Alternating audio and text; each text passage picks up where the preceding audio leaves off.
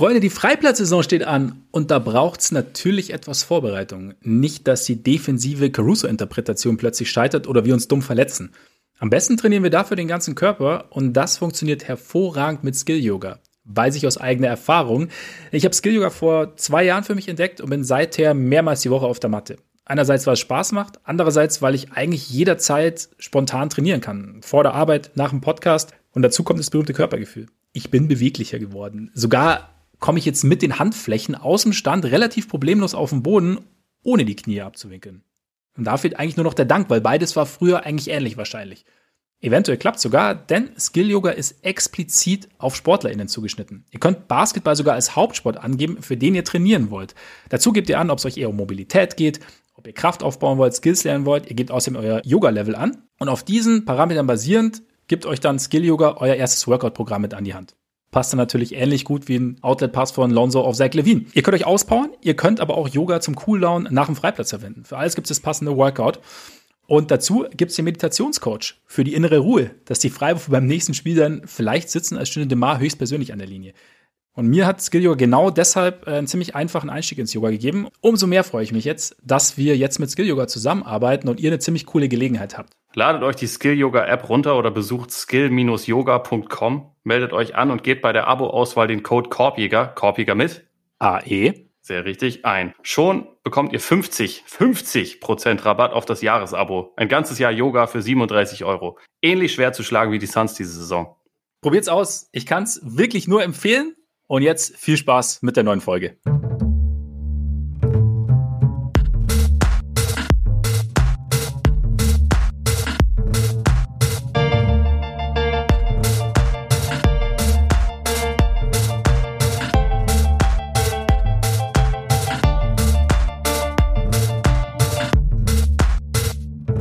Freunde des gepflegten Korbballsports, herzlich willkommen zu einer neuen Ausgabe unseres Korbiger Podcasts. Schön, dass ihr dabei seid. Es lohnt sich ja immer mehr. Erstens steuern wir ziemlich rapide Richtung Playoffs und zweitens häufen sich die guten Nachrichten.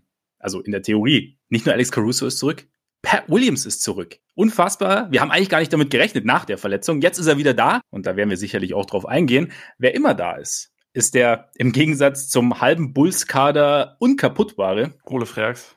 Mein Name ist Max Marbeiter und äh, Ole, es ist ziemlich bitter. Ich habe letzte Nacht festgestellt, dass mein Nostradamus, meine Nostradamus-Persönlichkeit leider ihren Geist aufgegeben hat. Ich war mir wirklich, ich war mir zu 100% sicher, dass jetzt mit dem Comeback von Pat Williams, mit dem Sieg gegen die Raptors, endlich mal wieder ein Top-Team geschlagen wird und dann eine knapp 30-Punkte-Rutsche. Was sagst du dazu? ja, schwierig. Es ist natürlich auch ein unangenehmes Back-to-Back. Also wenn man, wenn man jetzt die freundliche Perspektive äh, einnehmen Und zwei will. Tage Pause bei den Bucks. Ja, es sind zwei, zwei physische Teams nacheinander, gegen die man da spielen muss. Gegen die Raptors, selbst wenn man sie schlägt, ist es, glaube ich, immer anstrengend, gegen die zu spielen. Ja. Ne? Und natürlich steht man am Ende trotzdem bei 0-16 gegen die, gegen die guten Teams in dieser Saison. Das ist natürlich bitter, also, weil das zeigt einem auch nur, irgendwelche Entschuldigungen gibt es immer. Aber wie sind, wie sind deine so Eindrücke gewesen? Weil ich habe ich hab die Spiele äh, ehrlicherweise noch nicht gesehen. Ja, meine Eindrücke, also allgemein jetzt oder, oder meinst du vom Pat? Allgemein. Vom, vom Live. Nee, lass, lass, uns, lass uns das einfach gleich. Äh wir, genau, ich würde sagen, wir, wir machen gleich, weil es, es geht nämlich tatsächlich heute etwas um die Bulls, weil ich habe ja gesagt, Pat ist zurück. Lonzo ist dagegen nicht zurück und Lonzo wird auch zumindest in naher Zukunft nicht zurück sein. Billy Donovan hat ja angekündigt, dass er jetzt erstmal eine 10-Tages-Pause macht, was, was Sprints angeht, was Laufen angeht in seiner, in seiner Rehab. Von daher wird es langsam eng, dass wir ihn noch sehen bis zu den Playoffs oder überhaupt in der Saison. Also muss man mal sehen. Wir haben es ja äh, am Montag schon kurz ähm, erwähnt, dass er diesen Bone Bruce eben hat und dass die Rehab nicht so oder die, die Rückkehr nicht so läuft wie gedacht. Von daher gleich über die Bulls. Und äh, das wird eingebettet in unsere Thematik heute. Wir haben uns nämlich ein paar Fragen überlegt, die uns so in unserer trauten Runde bis zum Ende der Saison, der Ende der Regular Season noch beschäftigen könnten. Wie gesagt, Pat Williams natürlich ganz zentrale Figur, aber auch ähm, der Kollege LeBron dürfte vorkommen, das All-NBA-Team dürfte vorkommen, die Center-Frage. Und apropos Fragen, Ole, wir hatten schon lange keinen überragenden Übergang mehr, deshalb, na, wenn ihr euch fragt, wo denn die Fragen aus dem Mailbag sind, der zweite Teil, verweise ich euch an patreon.com slash korpiger Podcast und korpiger mit. AE. Dort könnt ihr uns nämlich nicht nur mit monatlichen Beiträgen unterstützen, wenn ihr das wollt. Vielen, vielen Dank an alle, die das tun, sondern ihr bekommt dann eben auch extra Content als kleines Dankeschön, als kleines Dankeschön, nämlich ein Mailbag zum Beispiel. Und äh, wir hatten ja die Fragen von Patreon genommen, letzte Woche in der normalen Folge. Den zweiten Teil gab es dann am Montag bei Patreon. Also schaut da gerne mal rein, wenn ihr Lust habt. Gibt auch noch andere Formate, wie zum Beispiel unseren, wir haben immer noch keinen richtigen Titel, wir nennen es noch Sehtest und schauen uns äh, eigen, einzelne Spiele an. Kate Cunningham hatten wir, ähm, Jonathan Kuminga hatten wir. Ist sehr interessant, finde ich. Vor allem für mich mal einzelne Spiele wirklich zu beobachten. Und genau, und jetzt, da wir uns einige Fragen überlegt haben, Ole, einfach rein, oder? Absolut. Ich will nur kurz äh, anmerken, der Name Sehtest, der wird einfach irgendwie bestehen bleiben, glaube ich. Es wird halt einfach so auch, laufen, dass wir Sehtest plus irgendein blödes Wortspiel, weil dann bleiben wir uns doch ja. treu, oder nicht? Also lass uns das doch einfach, einfach, einfach finalisieren. Diese, dieses, äh, wir müssen uns nicht wehren gegen eine, eine Lösung, die schon da ist. Das, ja, das, das stimmt, das stimmt. Wir bleiben uns auch auf zwei Ebenen eigentlich treu. Ne? Weil einerseits, wir machen was und ähm, haben es noch nicht ganz ausgeklügelt, wie es genau laufen soll und dann lassen es dann bestehen. Und ja, dumme Wortspiele. Eben. Genau. Das ist das Geheimrezept, Baby. Das, ja. Deshalb sind wir seit fast vier Jahren jede Woche auf dem Äther. Ja. Im Äther. Wie auch immer. Auf jeden Fall dabei. Und jetzt, ich sehe schon, das Geile ist, ganz kurz hinter die Kulissen, ne? Ole hat er unf Ole hat so krass gehofft, dass ich die Pat Williams Watch quasi gestern mache in einer ja, extra Folge nochmal bei Patreon eben, damit er nicht auch noch über Pat Williams reden muss und irgendwas über Pat Williams hören muss, weil er hätte natürlich die Folge nicht angehört. ja. Ne? Das kann ich nicht bestätigen.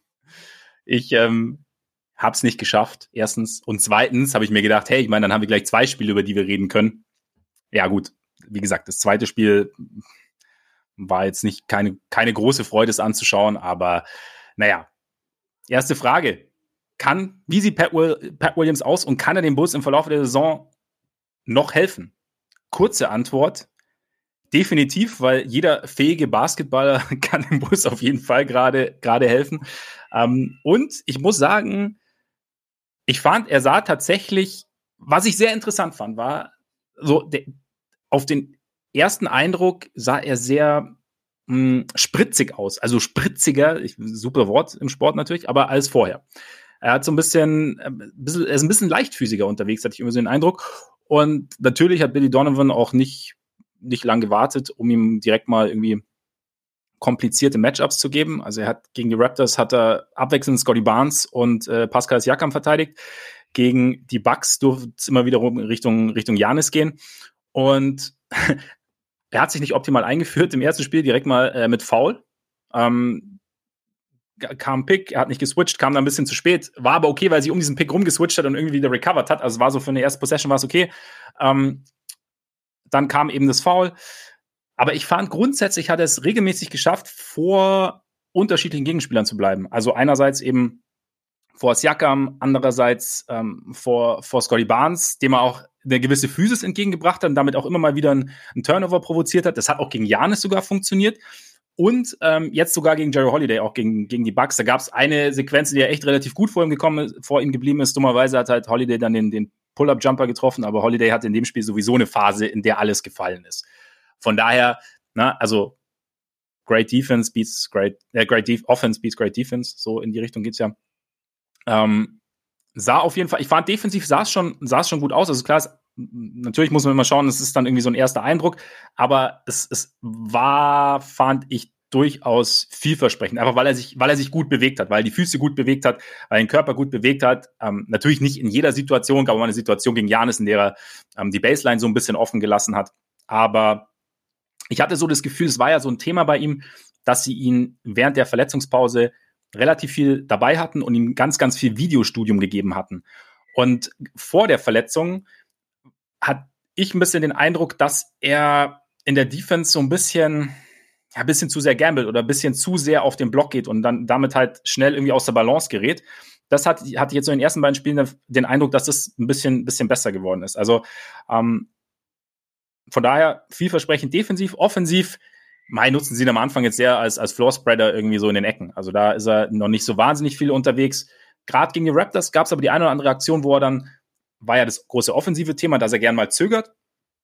Aber es waren Aktionen, in denen, er, in denen er schnelle Entscheidungen getroffen hat. Also entweder ist er zum Wurf hochgegangen oder er ist, ähm, er ist gezogen, dann Kickout-Pass. Er hat jetzt, ist selten zum Korb gegangen. Er hatte einen Stil drin, wo er gut, gut ausgeholfen hat. Hat er eh öfter mal gemacht und ist dann, hat dann einen schweren Layup getroffen. Er hatte auch eine Aktion drin gegen Precious Uchua, wo er kurz ähm, Sidestep und dann zur Baseline Richtung Korb gegangen ist. Also waren so ein paar Aktionen drin, die gut aussahen, aber es war, er wird jetzt natürlich auch noch nicht so gefeatured. Also das muss man, muss man auch sagen. Und ähm, jetzt gegen die, gegen die Bugs, gut, da hat das ganze Team irgendwie keinen Rhythmus gehabt. Ähm, nach den, also abgesehen von den ersten paar Minuten, da war es dann, da war es für ihn dann, glaube ich, auch undankbar. Also aber im Großen und Ganzen würde ich sagen, vielversprechendes Comeback wie, momentan kommt er noch von der Bank, hat, glaube ich, auch noch ein Minutenlimit. Also, ich glaube, unter 30 Minuten muss es auf jeden Fall bleiben. Bin gespannt, wie schnell das jetzt hochgeht. Und ich könnte mir schon vorstellen, dass er auf Sicht dann Richtung Playoffs vielleicht wieder startet, wenn es so, wenn es so weitergeht. Also das ist, das ist ja ein Ding. Und was zum Beispiel bei ihm ja ein Fakt ist, es war ja das linke Handgelenk, dass er sich verletzt hatte. Das heißt, er hat, konnte relativ schnell anfangen zu werfen auch wieder. Das heißt, also zum Beispiel im Unterschied zu Caruso, bei dem es das Rechte war, bei dem man es, finde ich, auch noch sieht ähm, was beim, beim Follow-Through und so, dass das alles noch nicht so richtig geil ist. Ähm, genau, von daher, ich bin, ich bin optimistisch. Klingt gut. Also ich wollte tatsächlich auch die Folge haben, weil ich wissen wollte, was der, äh, was das Wortspiel ist. Weil man das natürlich, Patrick Williams das ist ja ein sehr, also ziemlicher Standardname, sage ich mal so. Da ja, warte, ich hab's, ich hab's. Paw Patrol. okay, nicht schlecht. Ja, warum nicht? Ja? Siehst du mal, blödes Wortspiel, siehst du, haben wir das auch gelöst, finde ich gut. Ähm, ich habe jetzt ihn bisher noch nicht gesehen, deswegen kann ich da jetzt nicht so viel zu beitragen. Eher nur eine weitere Frage, also gerade auch, weil du hast ja die, die News wegen Lonzo schon erwähnt. Ähm, wie siehst du denn jetzt so die nächsten, die nächsten drei Wochen der Bulls und quasi ihre ihre Aussichten, auch was dann Play-in oder Playoffs noch angeht? Glaubst du, dass sie den, den Kurs irgendwie nochmal korrigieren können, weil halt dieses, dieses Kalenderjahr 2022 ist bisher ja sehr schlecht, obwohl de Rosen diesen äh, flammenwerfenden Februar hatte, aber so die Bilanz ist trotzdem negativ in, in, in diesem Jahr und sie sind jetzt halt wirklich schon relativ lange äh, ja, haben halt ziemlich große Probleme und haben eine 0-16-Bilanz gegen, gegen die Top-Teams in beiden Conferences, also was, was schon sich nicht so gut anhört. Aber glaubst du, dass sie da das irgendwie schaffen können, nochmal ein bisschen Momentum zu kriegen? Oder ist es jetzt dadurch, dass halt mit Lonzo auch erstmal weiterhin nicht zu rechnen ist, ist es dann einfach im Endeffekt so ein bisschen eine gut gestartete und irgendwann verhexte Saison für die, für die Bulls? die Tendenz geht für mich Richtung, Richtung Tor 2, mhm.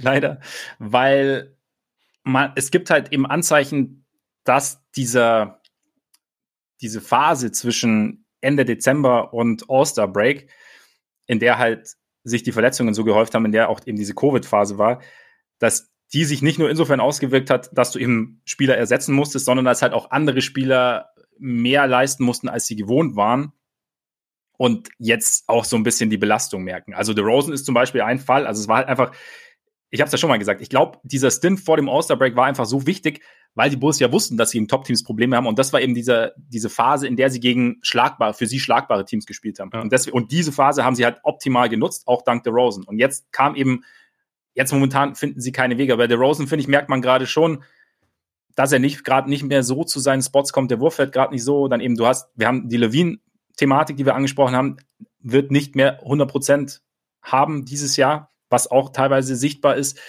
Ähm, du hast Ayo, der halt als Zweitrunden-Pick teilweise 30 Minuten gespielt hat, der bei dem man es gerade auch so ein bisschen merkt, dass er, dass er so ein bisschen der, der Belastung Tribut zollen muss. Ähm, Javante Green. Und es ist halt auch immer so, so du hast halt nie so einen richtigen Rhythmus gehabt, weil, weil sich die Rollenverteilung ständig verschiebt. Also jetzt kommt, kommt Caruso zurück, Pat Williams kommt zurück, Kobe White spielt wieder weniger, Ayo spielt wieder weniger. Wie finden sie jetzt wieder ihren Rhythmus? Also gerade bei Kobe war es irgendwie mal eine Phase. Vucevic ist auch so ein Ding, also weil ich glaube, er ist derjenige, der drei All-Stars, der, ähm, der sich am meisten immer anpassen muss, weil für ihn, also weil er so derjenige ist, der halt die, die Lücke dann sozusagen füllt irgendwie. Also keine Ahnung, wenn, wenn, weil es, wenn alle fit sind, ist viel DeRozan, viel, viel Zach und Vucevic ist immer so der, der halt schaut, was übrig bleibt sozusagen. Und das ist, glaube ich, für ihn dann gar nicht, also er passt sich dann, muss sich dann halt einfach immer anpassen, findet aber so halt auch schwer seinen Rhythmus.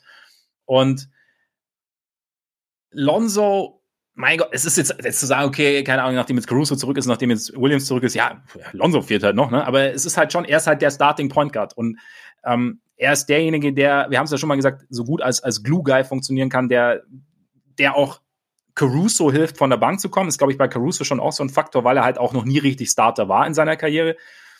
Ähm,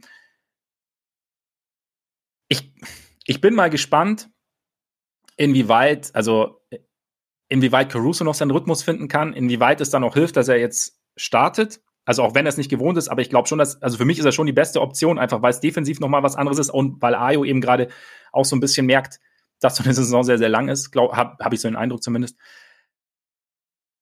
Es hängt so ein bisschen davon ab, glaube ich, inwieweit die beiden noch in Rhythmus finden. Das Problem ist halt einfach, dass bei den beiden besten Spielern gerade die Tendenz in die falsche Richtung geht. Ja. Und ähm, da weiß ich nicht, inwieweit das noch eingebremst werden kann.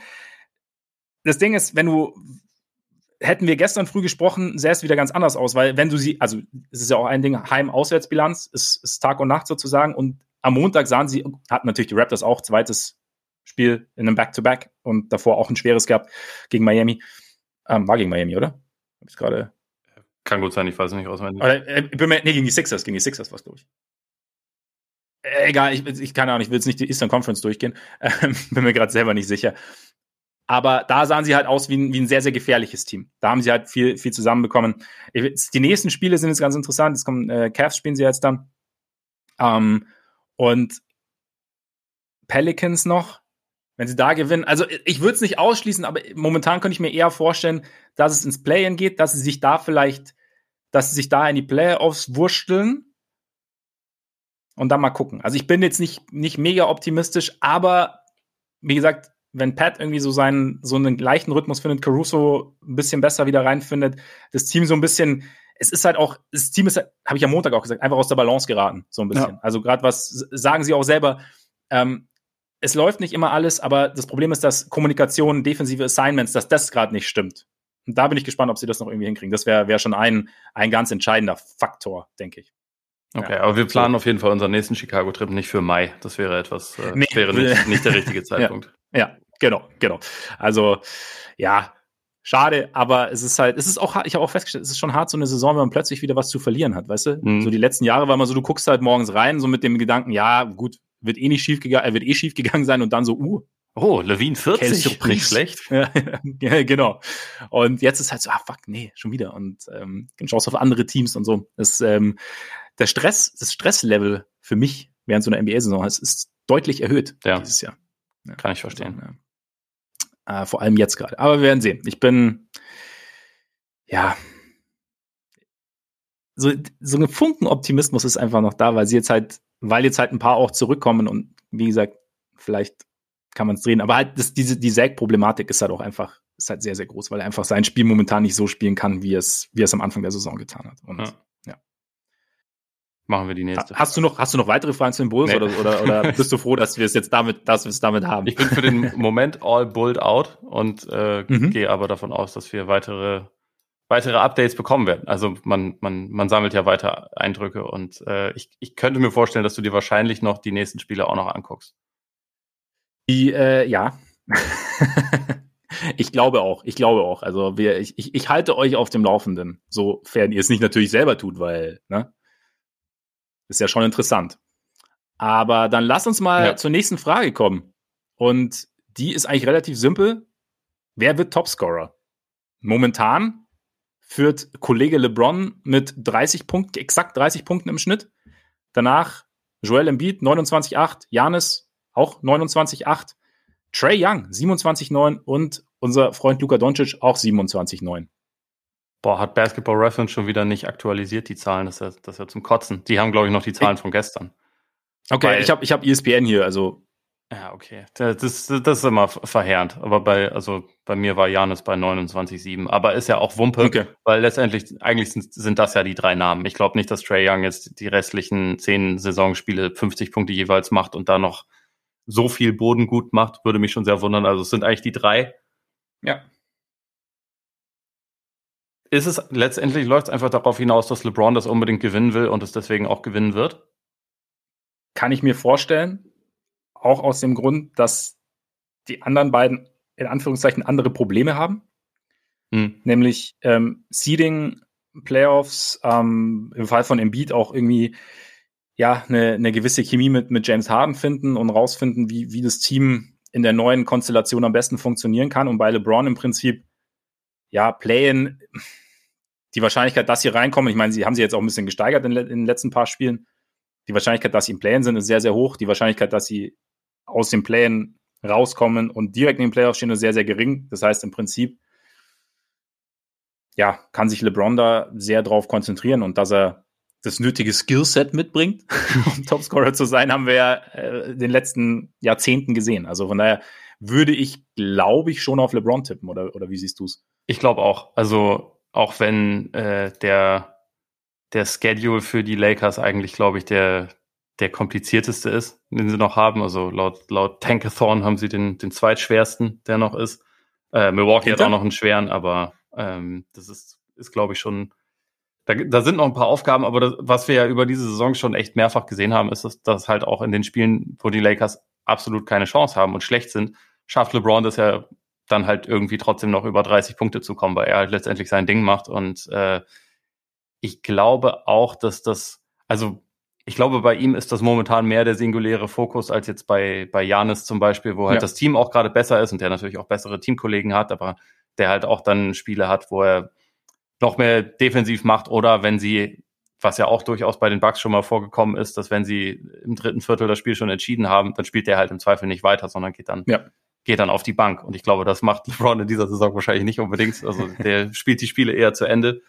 Deswegen tippe ich mal auch, dass er sich das, dass er sich das sichern wird. Ich glaube, er hat das auch im Laufe der Saison schon als ein realistisches Ziel erkannt, was er halt dieses Jahr erreichen kann, wo Teamziele nicht unbedingt in Reichweite sind. Ich glaube, das, das weiß man bei den Lakers einfach mittlerweile und dann, dann schnappt er sich das. Und um ehrlich zu sein, finde ich das auch okay, weil es ist schon eine, es ist schon eine ziemlich eindrucksvolle Sache, wenn man sieht, was andere Spieler so mit 37 oder in Jahr 19 so gerissen haben, wie, wie gut die noch waren. Und wenn man so sieht, okay, der ist bei 30 im Schnitt und grundsätzlich auch seine, seine Effizienz, seine Assists, seine Rebounds, eigentlich ist das halt einfach von den Zahlen her Prime LeBron. Es ist nicht in der Realität Prime LeBron und da können wir gleich mhm. auch gerne noch drüber sprechen, aber es ist, es ist halt trotzdem einfach beeindruckend, was der Typ einfach teilweise auf Autopilot einfach abspulen kann. Und also das, das ist schon einfach so als athletische Leistung ist es einfach krass bemerkenswert, finde ich. Und deswegen,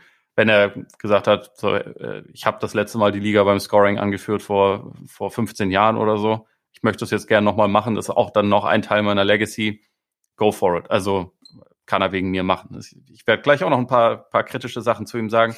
Aber was dieses Scoring-Thema angeht, äh, ich habe überhaupt nichts dagegen und fände es eigentlich auch cool, wenn das, wenn das am Ende schafft. Genau so, wie du es formuliert hast, trifft es für mich irgendwie die, die Sache ziemlich, den Nagel ziemlich gut auf den Kopf irgendwie. Weil, also individuell in einem Vakuum betrachtet, ist es halt einfach, ist es halt einfach mega beeindruckend und es, der Sache gebührt jeglicher Respekt. Und selbst wenn man eben sagt, er, er fokussiert jetzt alles darauf, selbst dann ist es ja nicht selbstverständlich, dass das funktioniert. Also nehmen wir an, zum Beispiel Pat Williams würde ja alles darauf fokussieren und ich nehme jetzt absichtlich einen Spieler, den ich mag, um jetzt nicht zu sagen, keine Ahnung, äh, dann sähe das auch anders aus. So, weißt du? Ähm, und deshalb gebührt ihm jeglicher Respekt. Ich finde es halt, genau, ich tue mich halt auch schwer, es dann halt irgendwie historisch einzuordnen. Also wie du sagst, also weil es halt, ähm, wenn, wie es halt, wie man es halt dann nimmt, quasi mit äh, mangel, mangelndem Teamerfolg, beziehungsweise ja, was, was das dann, was das dann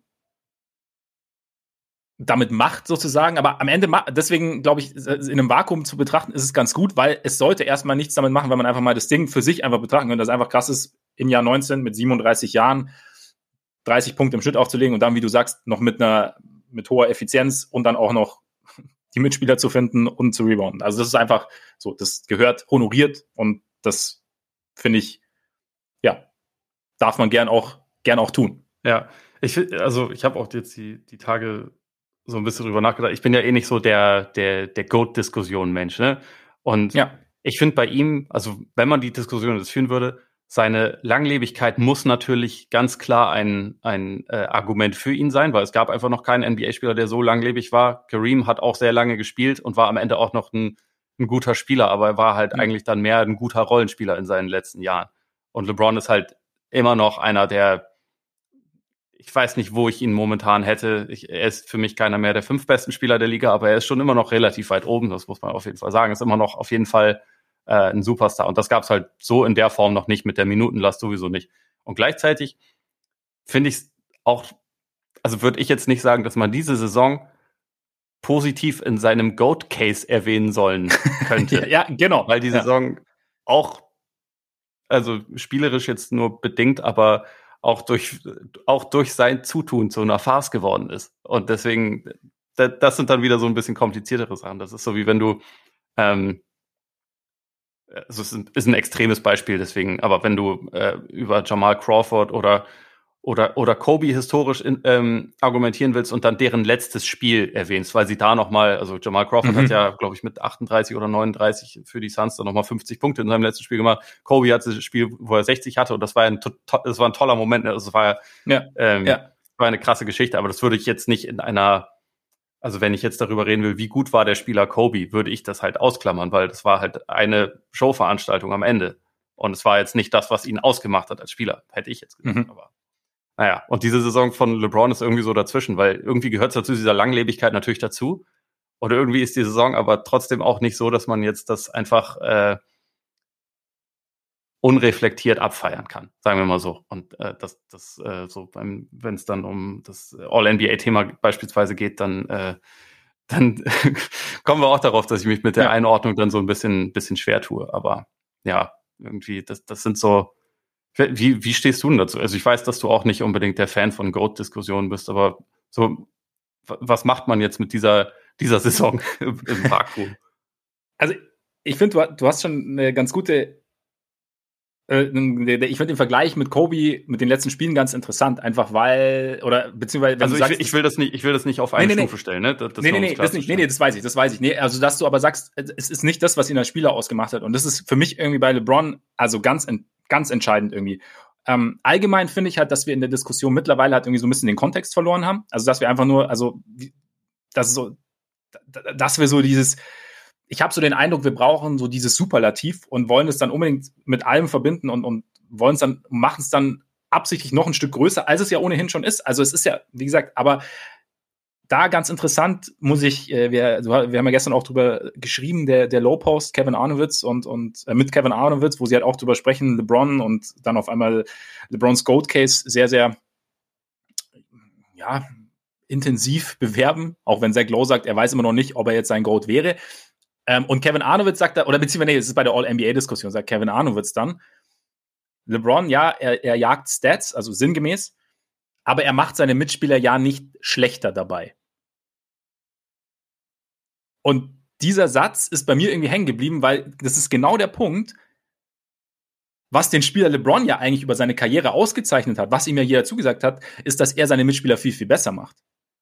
Und jetzt haben wir, wenn wir jetzt anfangen ähm, zu, zu argumentieren in der Saison, ja, ist, er ist halt so ein krasser Scorer und so, und sie gewinnen zwar nicht, aber es schadet dem Team ja nicht in dem Sinne, dann sprechen wir eigentlich also irgendwie nicht mehr über den Spieler LeBron, über den wir eigentlich so gesprochen haben. Und ich finde halt, deswegen ist es für mich irgendwie, wenn ich, finde ich es auch schwer, diese Saison jetzt in der GOAT-Diskussion oder ihr, ihr einen, wenn wir eine GOAT-Diskussion führen wollen, irgendwie ihr irgendwie einen Platz zu geben. Also auch, weil weil der Kontext halt fehlt. Ich meine, du hast gesagt, er hat ja auch seinen Beitrag geleistet, durch, dadurch, dass er ja irgendwie auch mit Russell Westbrook vereinbart hat, dass sie jetzt zusammenspielen wollen. Dadurch, dass danach das halbe Team getradet wurde. Dadurch, dass auch er als Leader seiner Frustration irgendwie auch in Gestik und Mimik Ausdruck verliehen hat. Also das sind irgendwie schon so, so Dinge, was ja irgendwie auch dazu gehört. Und ähm, eigentlich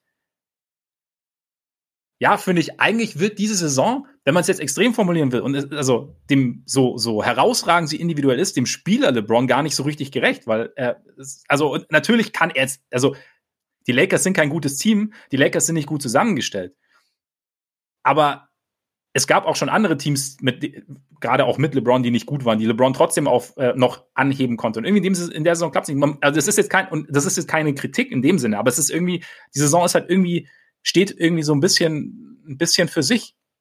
Und wenn wir die Langlebigkeit nehmen, definitiv, also wie LeBron seinen Körper pflegt, also wurde ja auch oft gesagt, wie viele Millionen er da pro Saison irgendwie investiert und wie er das macht. da gehört, das, das, das, das gehört damit rein. Gleichzeitig hat er natürlich, aber auch, ist die Wissenschaft heute natürlich auch weiter, als sie Ende der 80er war zum Beispiel. Also, also er, er hat auch, er hat die, er hat mehr Möglichkeiten. Das ist das eine. Und er schöpft die Möglichkeiten aber auch irgendwie bestmöglich aus. So würde ich, würde ich sagen. Das gehört für mich auch mit dazu irgendwie, dass es halt, dass die äußeren Umstände auch so ein bisschen andere sind. Also, naja, ja, ich finde es ich find's aber auch wahnsinnig schwer. Also, das ist, und wie gesagt, ich möchte jetzt hier nicht, ähm, ich, ich erwische mich dabei immer, dass ich werde dann immer emotional, wenn man die Dinge so, so nur aus einem Blickwinkel betrachtet und in eine Richtung so extrem redet. Gerade wenn man dann in die Pro LeBron Richtung redet, weil ich merke dann schon auch selber, okay, ja, irgendwie emotional hänge ich schon auch als, an Jordan als Goat. So, ja, ist schon ja. so ein bisschen, also so gern mein Kopf das ausschalten würde, mein Herz kann es nicht ganz loslassen. Es, es, geht einfach irgendwie nicht. Und ich muss mich dann selber auch immer so ein bisschen einfangen Klappt nicht immer. Aber deswegen, ich möchte es jetzt auch nicht, ich möchte es jetzt nicht schlecht reden. Ich, würde also ich würde mir manchmal einfach nur auch gerade bei denen, denen ich auch eigentlich mehr Basketball-Sachverstand ähm, zudenke als mir, würde ich mir einfach wünschen, irgendwie so ein bisschen, also den, den Kontext zu sehen und sich nicht halt von diesen, von diesen Fanfaren irgendwie mitreißen zu lassen. Weißt du, wie ich meine? Ja, also mich hat der Podcast auch getriggert, also mit anderen Aussagen, aber äh, ja. trotzdem, weil ich, also ich finde die beiden super. Äh, das sind ja, so zwei, zwei eins meiner Lieblingsduos. Als, als Schreiber Vorbilder, als Podcaster irgendwie Vorbilder. Ja. Mit, mit Kevin ja. Arnowitz habe ich ja vor, glaube zwei oder drei Jahren auch mal ein Interview gemacht. Ein total netter Typ und so. Aber die Diskussion, mir ist es aber wirklich mehr bei diesem ein Lock fürs All-NBA First Team, was er meinte. Da, da hätte ich fast meine, meine Suppe ausgespuckt, wenn ich Suppe ja, gegessen hätte, weil der ist für mich kein Kandidat in dieser Saison für ein All-NBA First Team. Ganz kurz, kurzer, kurzer Exkurs. Bist du Suppenesser? Ja, Suppe ist super. Ja? ja also ja. nicht jede Suppe, aber es gibt, es gibt äh, gute Suppen. Das könnten wir mal okay. einführen irgendwann als, als ähm, Format quasi Soup of the Day, weißt Soup of the Day. Schön von der Levertard Show geklaut. Da brauchen wir auch noch so einen schönen Jingle dazu und dann, ja, ja. Dann erzählt halt einer, wie er, wie er eine Suppe macht. Das fände ich gut.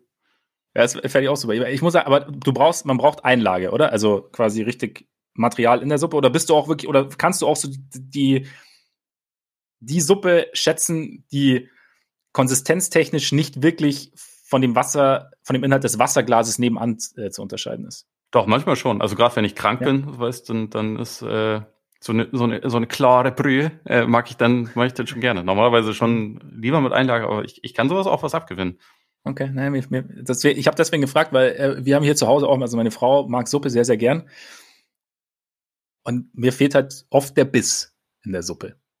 Es sei natürlich, es gibt, es gibt richtig Einlage, dann funktioniert das natürlich schon. Ja, wirf halt noch einen, äh, einen, halben Knödel rein oder ein paar Nudeln oder muss, irgendwas. Ich muss in eher Richtung Eintopf gehen. Ja, also mag ich durchaus auch, aber hm.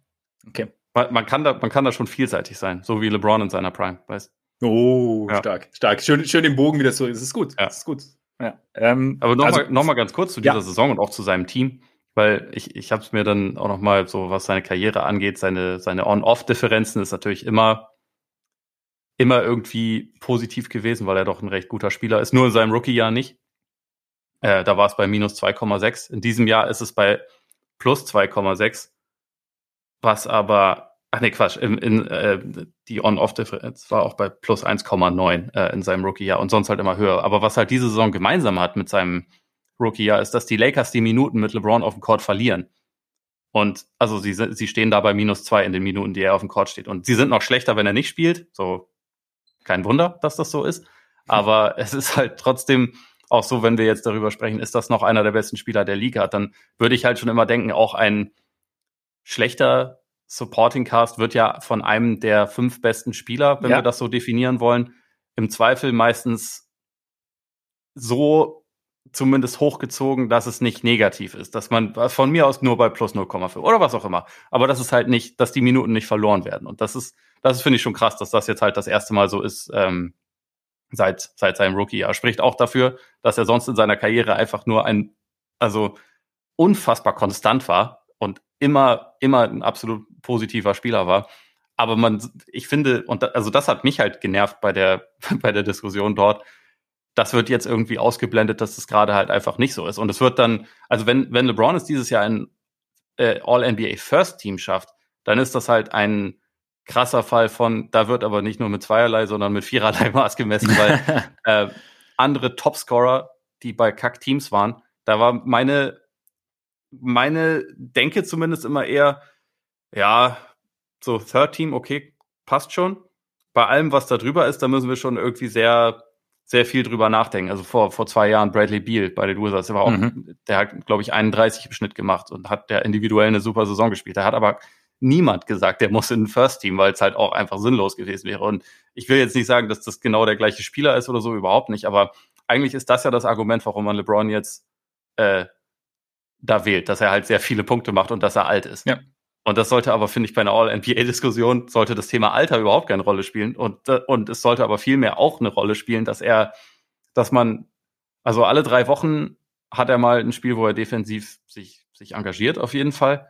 Und bei fast allen anderen kannst du Highlight-Tapes oder Lowlight-Tapes zusammenstellen, was er in der Defense macht, wo er keinen Bock hat. Und das passiert ja auch. Also man kann das ja wirklich jeden Tag sehen, dass halt Leute nach Lakers spielen sich halt einfach ein paar Szenen zusammenstellen, wo er keinen Bock hat, wo er nicht zum Rebound geht, wo er kein Closeout macht, wo er einfach nur stehen bleibt, weil er denkt, das mhm. äh, mache ich jetzt nicht. Und ich kann das irgendwo verstehen, dass er das macht. Ich kann das irgendwo verstehen, dass er ausgecheckt hat. Ich finde es nicht gut, aber ich kann es irgendwo verstehen. Nur, dass man das dann einfach nicht einbezieht und ja. dadurch dann Leute Leuten quasi einen Platz teilweise verwehrt in so einem Team, die das halt nicht machen und bei denen es halt auch irgendwie, äh, wo das Team gut ist und wo sie auch dazu beitragen, dass das Team richtig gut ist und so, das finde ich halt einfach nur unfair. Und da frage ich mich dann manchmal schon, also gerade so bei den, bei den US-Leuten, die auch plugged in sind, ob das dann manchmal wirklich Angst davor ist, dass Rich Paul nicht mehr mit einem redet und einem keine Infos mehr gibt oder, oder ob man einfach nur Leute nicht anpissen will oder warum das so ist, aber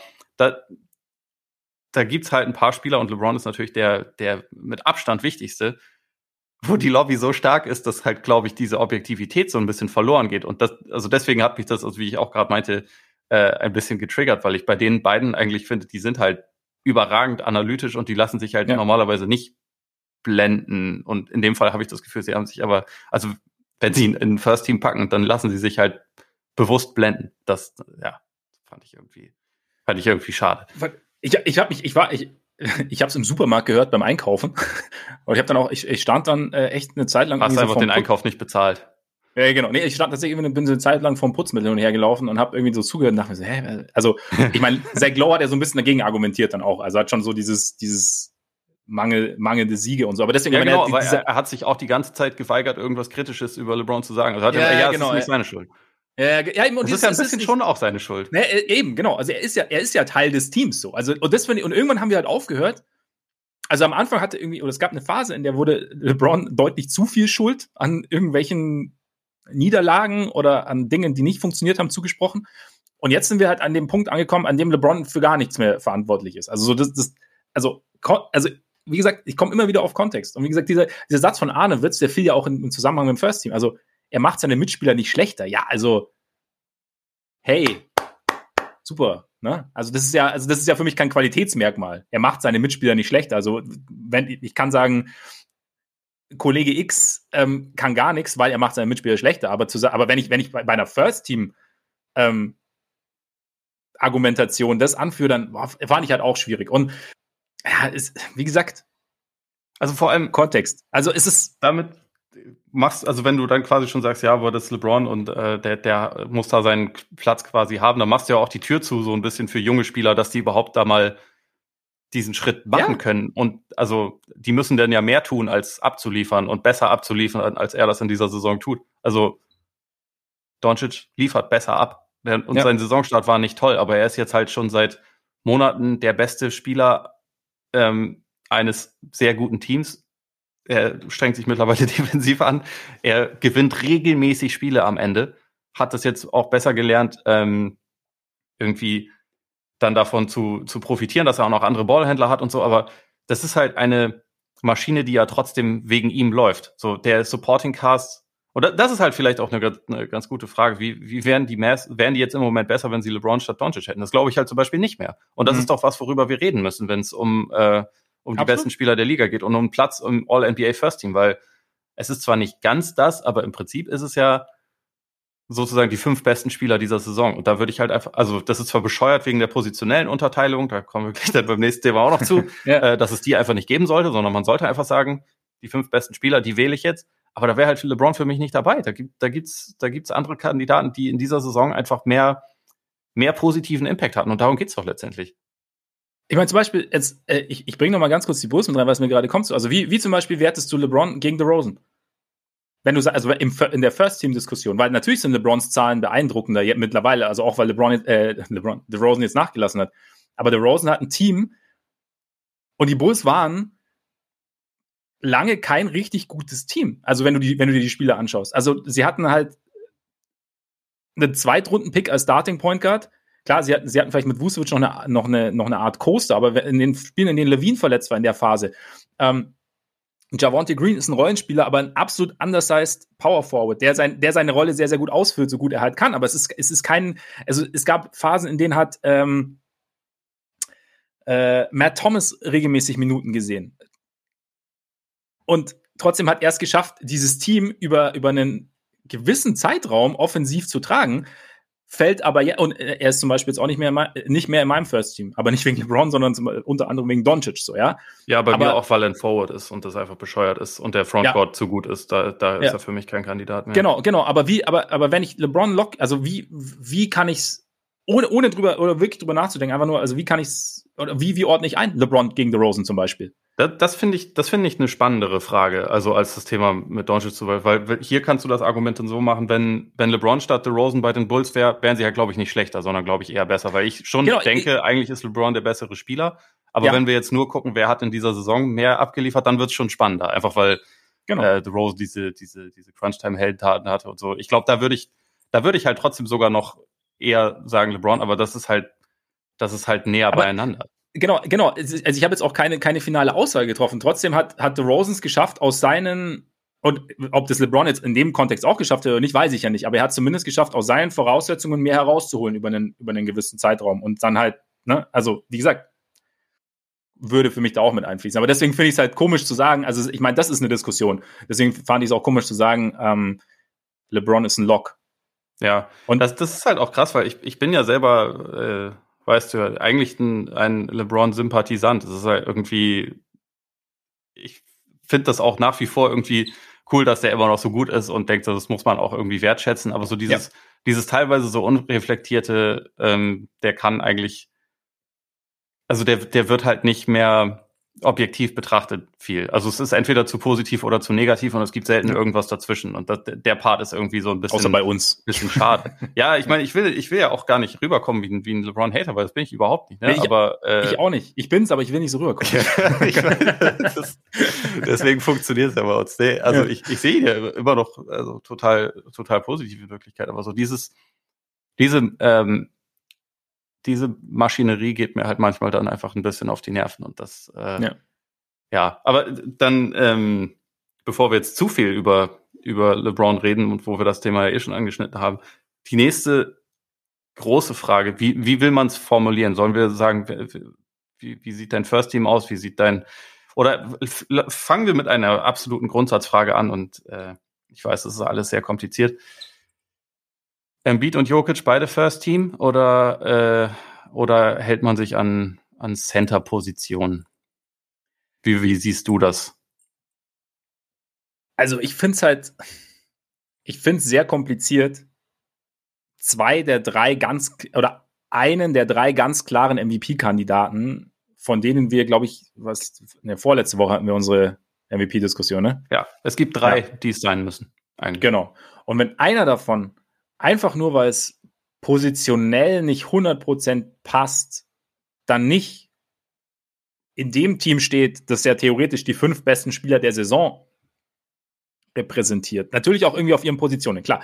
Aber damit tue ich mich einfach wahnsinnig schwer, zumal ich finde ja auch, man kann schon ja auch argumentieren, dass Jokic, also natürlich ist Jokic, also Low und Arnowitz haben sie ja auch besprochen und, und ich weiß nicht, einer von beiden hat dann auch gesagt, Jokic ist auf jeden Fall der fünf kleinste Spieler der Nuggets auf dem Feld. Ähm, und das ist natürlich so, aber Jokic hat ja schon auch eine, eine, eine, spezielle, eine spezielle Aufgabe. Und von daher, also und natürlich hast du dann natürlich auch wieder Implikationen für Janis, der natürlich dann auch irgendwie so ein bisschen. Ne? Aber ich finde, eigentlich kann es für mich für mich kann es kein First, also wenn wir drei so klare MVP-Kandidaten haben, also nochmal, drei, die eine historisch gute Saison spielen, ja. und wenn eine davon nicht ins First Team kann, einfach nur, weil wir sagen, ja, das sind ja beides Center, auch wenn diese beiden Center ihre Center-Position komplett unterschiedlich interpretieren. Das Regelwerk würde dem zustimmen, ich würde dem nicht zustimmen. Ich würde beide reinnehmen und würde Janis dazu mit reinnehmen. Ja, mittlerweile tendiere ich da auch zu. Also letzte Saison habe ich mich dagegen gewehrt, weil ich es irgendwie bescheuert finde, dann zu sagen, äh, Embiid ist ein Forward. Also ich meine, ich habe da auch ja. schon, war auch schon der Meinung, warum scheißen wir nicht einfach auf Position oder sagen wenigstens Backcourt, Frontcourt, wie es ja beim All-Star genau. All Game auch gemacht wird. Selbst das finde ich doof. Also wenn halt, ich meine, diese Saison, wer dann ja im, im Second Team landet, ist, ist Kevin Durant. Will man mir sagen, dass der nicht einer der fünf besten Spieler diese Saison war? Also er hat wenig gespielt, aber ja. wir kommen letztendlich wieder an genau das gleiche Problem. Und Basketball ist sowieso weg von Positionen gegangen. Also du hast Jokic angesprochen, der ist offensiv ein Point Guard und defensiv ist er ein Center. Das ist äh, und also ich meine, offensiv ist er auch nicht nur Point Guard, er ist auch Center, er ist auch, äh, er kann auch auf dem Flügel sein. Also das ist ja, mittlerweile sind wir wirklich weit weg von diesen Archetypen, die es irgendwann mal gebraucht hat, um das Spiel zu definieren, als sowas wie All-NBA-Teams äh, kreiert wurden. So, das, das Thema gibt's ja eigentlich überhaupt nicht mehr. Und ich meine, es gab auch in den 90ern, gab's halt dann auch mal Hakim, der irgendwie MVP Zweiter oder Dritter wurde, aber nur im Second Team war, weil es halt auch noch David Robinson gab und so. Also es ist nicht neu, dass es solche Themen gibt, aber das heißt ja nicht, dass das, also, dass das damals, also, dass es richtig war, weil es damals auch schon so gemacht wurde, sondern ich denke einfach, eigentlich muss der nächste Schritt sein und wer weiß, also, sie haben ja die offiziellen Kriterien, glaube ich, noch gar nicht bekannt gegeben. Nee, also nicht, ja. Vielleicht sagen sie auch, ey Leute, Backcourt, Frontcourt, go crazy. Das, das wäre besser. Das wäre schon mal ein Schritt in die richtige Richtung und irgendwann in zehn Jahren sind wir vielleicht endlich so weit, dass wir sagen können, scheiß auf Positionen. Positionen sind äh, sind, sind für die Cuts, wählt einfach die fünf besten Spieler. Das wäre immer noch am besten. Aber in der Situation, wo wir momentan sind, sage ich auch, äh, Jokic ist der Center, Embiid ist der Power Forward und Janis ist der Small Forward. Ja. Also die, eigentlich sind die ja drei, alle drei mehr oder weniger Center. Aber was soll's? Wenn das die drei besten Spieler der Liga diese Saison sind, und das sind sie meiner Meinung nach, dann, dann äh, gehören die alle ins First Team. Und da muss ich auch sagen, also letztes Jahr, wie gesagt, habe ich es anders gemacht. Und je mehr ich seitdem drüber nachgedacht habe, habe ich äh, das Gefühl, das also fühlte sich nicht richtig an, weil Embiid war letzte Saison, er hat weniger gespielt. Das war auch noch so ein Argument, um ihn dann halt zu sagen, okay, dann halt nur Second Team. Aber er war letzte Saison auch in den Minuten, die er gespielt hat, einer der drei besten Spieler der Liga. Und irgendwie ist es dann falsch, die Leute dafür nicht nicht zu belohnen, finde ich. Ja, zumal, wie gesagt, wenn es halt, wenn halt der Abstand irgendwie auch zu den anderen, die danach dann kommen, irgendwie, irgendwie so groß ist. Und ich finde schon auch, also dass halt einfach die Art und Weise, wie gespielt wird, dann irgendwie auch mit reingeht. Ich meine, grundsätzlich finde ich, finde ich es schon sinnvoll zu sagen, dass da halt irgendwie, also wenn wir es, wenn wir halt es sozusagen Team nennen, dass dann da auch ein, ein Basketballteam irgendwie oder ein, ein Spiel, halbwegs spielbares Basketballteam irgendwie auf dem, auf dem Feld steht. Ich meine, klar kannst du mit, theoretisch mit fünf Bigs spielen, ne? aber. Mit denen also ja. mit denen ja, kannst du, das sind die Monsters. Da ja, packst du ja, KD genau. noch als Shooting Guard rein. Ja, kann, kannst Wunderbar. du ja eben. Ja, genau. Und dann halt noch irgendwie Ja Morant als Point Guard oder so, dass du wenigstens ein, dass du so, der, der gibt den Maxi Bogues dann. Damit wenigstens einer den Korb attackiert, meinst du? Ja, genau, genau. Aber ähm, wie du sagst, also ich meine, die, die, die Spielerprofile haben sich irgendwie so verändert über die letzten Jahre, dass es halt auch eben möglich ist, so zu spielen. Also ich meine, früher, du konntest jetzt mit Hakim und Robinson und dann vielleicht noch Patrick Ewing zu spielen, zum Beispiel. Und Jack. Und Shaq, genau. Also da war einer davon, war dann immer gar nicht All-NBA. Ja. Muss man sich auch reinziehen. Und das waren ja schon vier der 10 bis 15 besten Spieler der Liga zu jedem Zeitpunkt. Ja. ja. Und aber die waren halt sich, ich glaube, da jetzt mal vielleicht mit, mit Abstrichen von, von Hakim und gut, Ewing hatte ja seinen, seinen Midrange-Jumper, aber die waren sich vom Skillset her vielleicht doch noch ähnlicher als die drei Kollegen jetzt zum Beispiel. Und da war halt die, die, die, die Aufgabe als Center vielleicht doch noch klarer definiert, als es heute ist. Und deswegen finde ich, wie du sagst, also nur weil es immer so war und weil, weil ja, früher war es auch schon mal blöd, ja, stimmt. Ja. Ähm, ganz früh gab es auch noch keinen Dreier. So, also das, ja, ja, und, halt und, und Russell ist auch fünfmal MVP geworden äh, als All-NBA Second Team Center, weil Chamberlain halt auch in der Liga war und das von ja. unterschiedlichen Wählern gewählt wurde. Also, ja. Aber das heißt ja nicht, Aber dass das richtig war, nur weil es das früher schon mal gegeben hat. Eben. Also genau, also man kann auch sagen, das wurde früher so gemacht. Wir haben uns das angeschaut und haben festgestellt, dass es eigentlich eine bessere Idee wäre, es anders zu machen. Also man kann ja das auch aus der Perspektive oh. betrachten. Ja, ja, ne? ja. Ich meine, wenn wir es hinkriegen, Elam Ending im, im All-Star-Game einzuführen und so, dann könnte man sowas ja auch hinkriegen. Zumal das ja auch wirklich äh, momentan so ist, dass es halt einfach finanzielle Implikationen hat. Nicht unbedingt, ob du jetzt im First oder Second Team bist, aber ob du überhaupt ein All-NBA-Team schaffst. Und da ja. hat es ja dann, da, da braucht man eigentlich nicht, sich dieses komische Korsett mit Positionen zu geben, wenn es sowieso nicht mehr zeitgemäß ist. Da bist du natürlich dann wieder an dem Punkt, ob das so sinnvoll ist, dass es finanzielle Implikationen hat, wenn halt, wenn es keine klaren, also klar, dann kannst du wieder sagen, die Position ist ein klares Kriterium, aber wenn halt, wenn es dann doch irgendwie auf den subjektiven Eindrücken weniger beruht, wie du reingekommen Jason Tatum hat da ja im, im, auch bei JJ Reddick wird auch oft erwähnt bei uns mittlerweile. Macht gute Wahrscheinlich Interviews. Auch, ja, gute Interviews und halt auch mit den Leuten, die echt was zu sagen haben oder dem man, von dem man gerne mal was hört. Ähm, da hat Jason Tatum ja auch gesagt, dass ihm das halt, also man muss sich jetzt nicht, also man braucht jetzt kein Mitleid mit ihm empfinden, aber es ist halt trotzdem krass, wenn du denkst, weil halt einer sagt, so und so und hat irgendwie eine Begründung gehört, ich habe es nicht mehr genau im Kopf, was er gesagt hat, wo er dann sagt, ja, hm, okay, also. Ja, das war irgendwie mit, mit Guards Folds, weil er hatte genug Stimmen, um, ähm, wenn er im Backcourt gewesen wäre, wäre er reingekommen. Und da er aber als Frontcourt-Player gelistet war, haben ihm hm. mehr Stimmen nicht gereicht, um reinzukommen. Und dadurch, dadurch wird halt seine, seine Klausel nicht getriggert. Letztendlich war das das Problem und das ist halt ja äh, ja, äh, ist bitter. Natürlich ja. für so einen Spieler.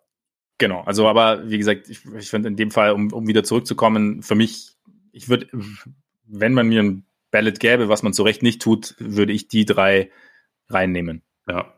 Auf jeden Fall. Das, Und dann um. Hm? Das hat dann Implikationen für die weiteren Center, aber um es vielleicht kurz komplett zu machen, äh, First Team Backcourt bei dir momentan? Also Ja bleibt bei mir, weil die Grizzlies, also ja, Grizzlies gewinnen auch ohne ihn sehr, sehr viele Spiele und ich weiß gar nicht, ob die On-Off-Nummern Nummern sind, glaube ich, auch. Ähm, bin mir gar nicht sicher gerade, aber. Ja, die waren trotzdem, am Anfang der Saison richtig schlecht. Mittlerweile hat sich, ja. das, hat sich das ein bisschen gedreht, aber sie stehen einfach bei 14-2 ohne ihn. Was schon ja, ja, genau. genau. ist. Aber, ja. aber er ist ja trotzdem der beste Spieler eines der besten Teams dieser Saison. Und der, vielleicht einer der großen Überraschungen auch diese Saison positiv gesehen. Und ähm, das, nicht, dass sie gut sind, aber dass sie so gut sind. Und deswegen ist, ist Ja bei mir drin und äh, mittlerweile Luca. Ja, also Luca wäre für mich mittlerweile sogar der erste Guard, den ich aufzähle. Ja, und ja, ich habe jetzt, weil, weil Ja ich halt schon drin hat und ich wollte halt noch ein bisschen die Spannung hochhalten, weißt du, wer jetzt ja. noch reinkommt. Klar. also ich glaube, momentan wäre wär auch bei mir Ja der zweite. Wenn, wenn äh, Chris Paul jetzt wirklich zurückkehrt, ähm, also früher als gedacht und noch ein paar gute Spiele macht. Vielleicht, vielleicht, ich meine, Booker ist ja, ist ja auch durchaus noch ganz gut unterwegs. Irgendwann ab Second oder Third Team können wir wegen mir auch über, über LeBron sprechen, aber also wie gesagt, ja. für mich ist er jetzt kein, kein zwingender Kandidat fürs, fürs First Team. Trey Young spielt natürlich auch noch irgendwo rein. Aber da bist du dann auch wieder bei Bilanz und so und äh, genau. Und, aber ganz kurz bei, bei Chris Paul, weil ich meine, die, die Bilanz der Suns ohne ihn ist jetzt auch nicht die schlechteste. Also, die ist auch nicht die schlechteste. Da fällt ja quasi das, das Gegenargument gegen Und seine Counting-Stats sind immer nicht besonders gut. Ja. Also, ja, also ich würde, würde dem jetzt nicht widersprechen, aber zumindest das Argument gegen Jar fällt dann in dem Vergleich irgendwie weg. Also, ja. Dann. Ja. Nee, ich, also ich will auch gar nicht gegen, gegen Jar argumentieren. Äh, eigentlich wollte ich damit Jar nur unterstreichen, dass die, dass die Grizzlies ziemlich nice sind als Team. Aber das sind sie. Die das sind, sind auch trotzdem deshalb nice, weil sie ihn haben. Ja, ja. Weil er geht voran als Leader und so. Wie, Christopher Paulus übrigens natürlich. Ähm, wir hatten uns dann nochmal überlegt, also wir haben jetzt über die Center gesprochen und dann ist natürlich die Frage, wenn jetzt zwei der drei besten Center oder vielleicht, wenn wir ja so mit reingehen, drei der drei besten Center im First Team sind, wer kommt denn dann noch ins Second und Third Team? Ja, für mich gibt es eigentlich drei Kandidaten, die wir aufteilen müssen. Und einer hat sich äh, über die letzten Wochen separiert. Und das ist Karlchen Towns. Der ist für mich jetzt Second Team. Was ja. ich echt cool finde, weil ich vor der Saison als Bold Prediction äh, sagte, der kommt in ein All-NBA-Team mal wieder. Und es, uh. jetzt, wo ich gehört habe, dass, dass Lowe und Arnowitz das auch sagen, bin ich sicher, dass das auch passieren wird, weil äh, ich weiß nicht, ob du die Theorie kennst, aber ich stimme ihr zu, dass viele Wähler die halt nicht alles gucken und nicht ganz so, äh, ganz so dahinter sind, jetzt jedes Team zu verfolgen, da soll es welche von geben, dass die durchaus bei den beiden zuhören, äh, weil die, also vor allem bei, bei Zach Lowe, weil der halt das Renommee ja. einfach hat. Ja. Und wenn da Towns auf jeden Fall Second Team, so der muss da rein, dann wird das auch passieren. Deswegen äh, Shoutout schon mal an, an Zach Lowe, make it happen. Finde ich gut, aber ja, ja, Carl Towns hat sich auch für mich einfach durch seine offensiven äh, Leistungen und auch einfach das, was die Wolves über die letzten ähm, über die letzten Monate abspulen, was ja, also wir hatten sie ja zwischendurch auch immer mal uns angeguckt und irgendwie gedacht, so, ja, das sieht alles schon ganz gut aus, man muss mal gucken, wie weit man denen jetzt vertrauen kann. Und es ist dann einfach mit der Zeit besser geworden. Und in diesem, in diesem Kalenderjahr sind sie einfach ein richtig gutes Team.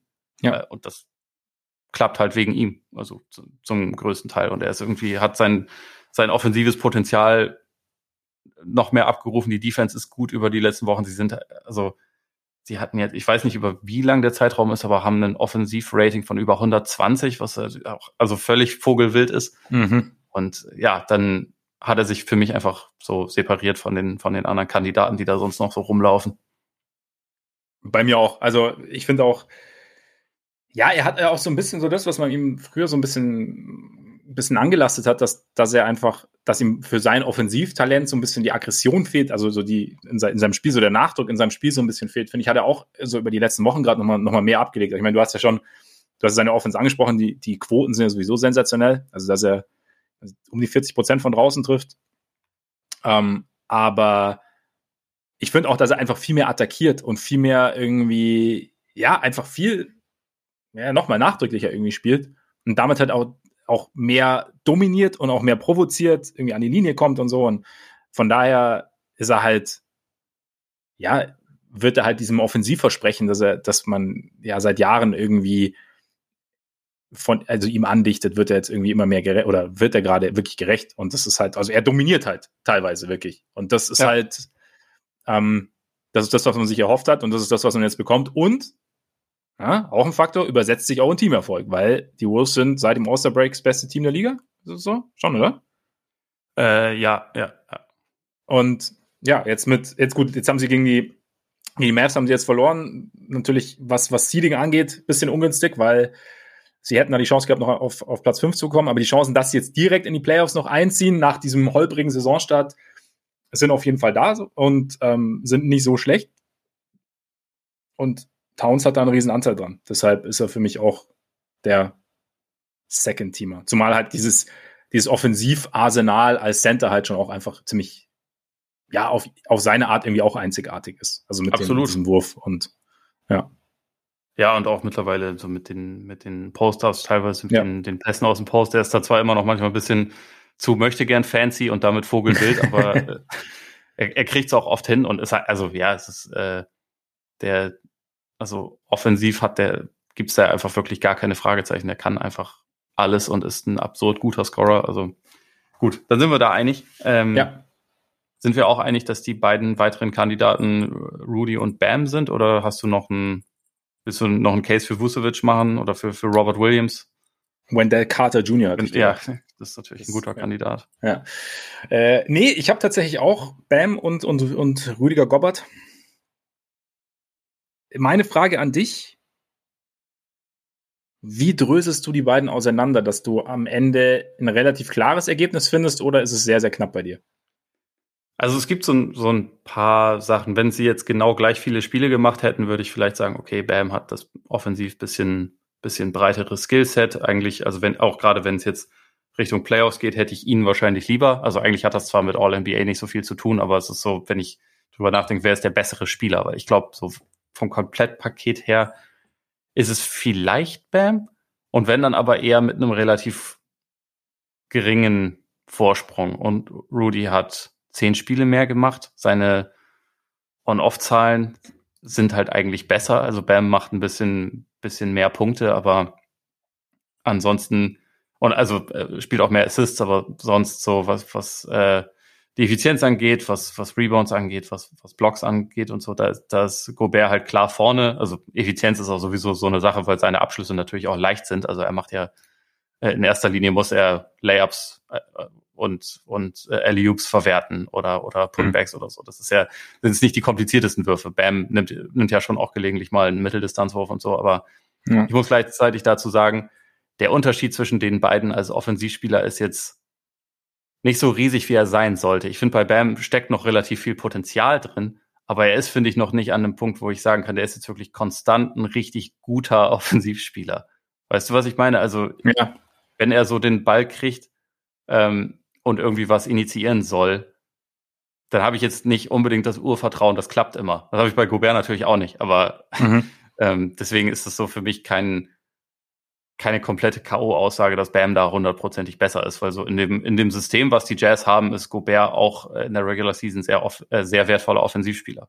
Natürlich nur auf seine limitierte Art, aber auf die Art halt schon. Und er ist dazu die, die personifizierte Ein-Mann-Defense der Liga. Also er ist, Gobert ist ja mittlerweile fast so ein bisschen wie Harden in seinen MVP-Jahren bei Houston, dass er halt einfach eine Ein-Mann-Offense war. Gobert macht die Defense quasi fast alleine bei den, mhm. bei den Jazz und gibt ihnen halt immer eine hohe Baseline. Du läufst dann trotzdem immer, wenn's, wenn die Gegner schwerer werden, läufst du natürlich in, in Probleme. Deswegen traue ich den Jazz in den Playoffs auch wirklich nicht viel zu dieses Jahr.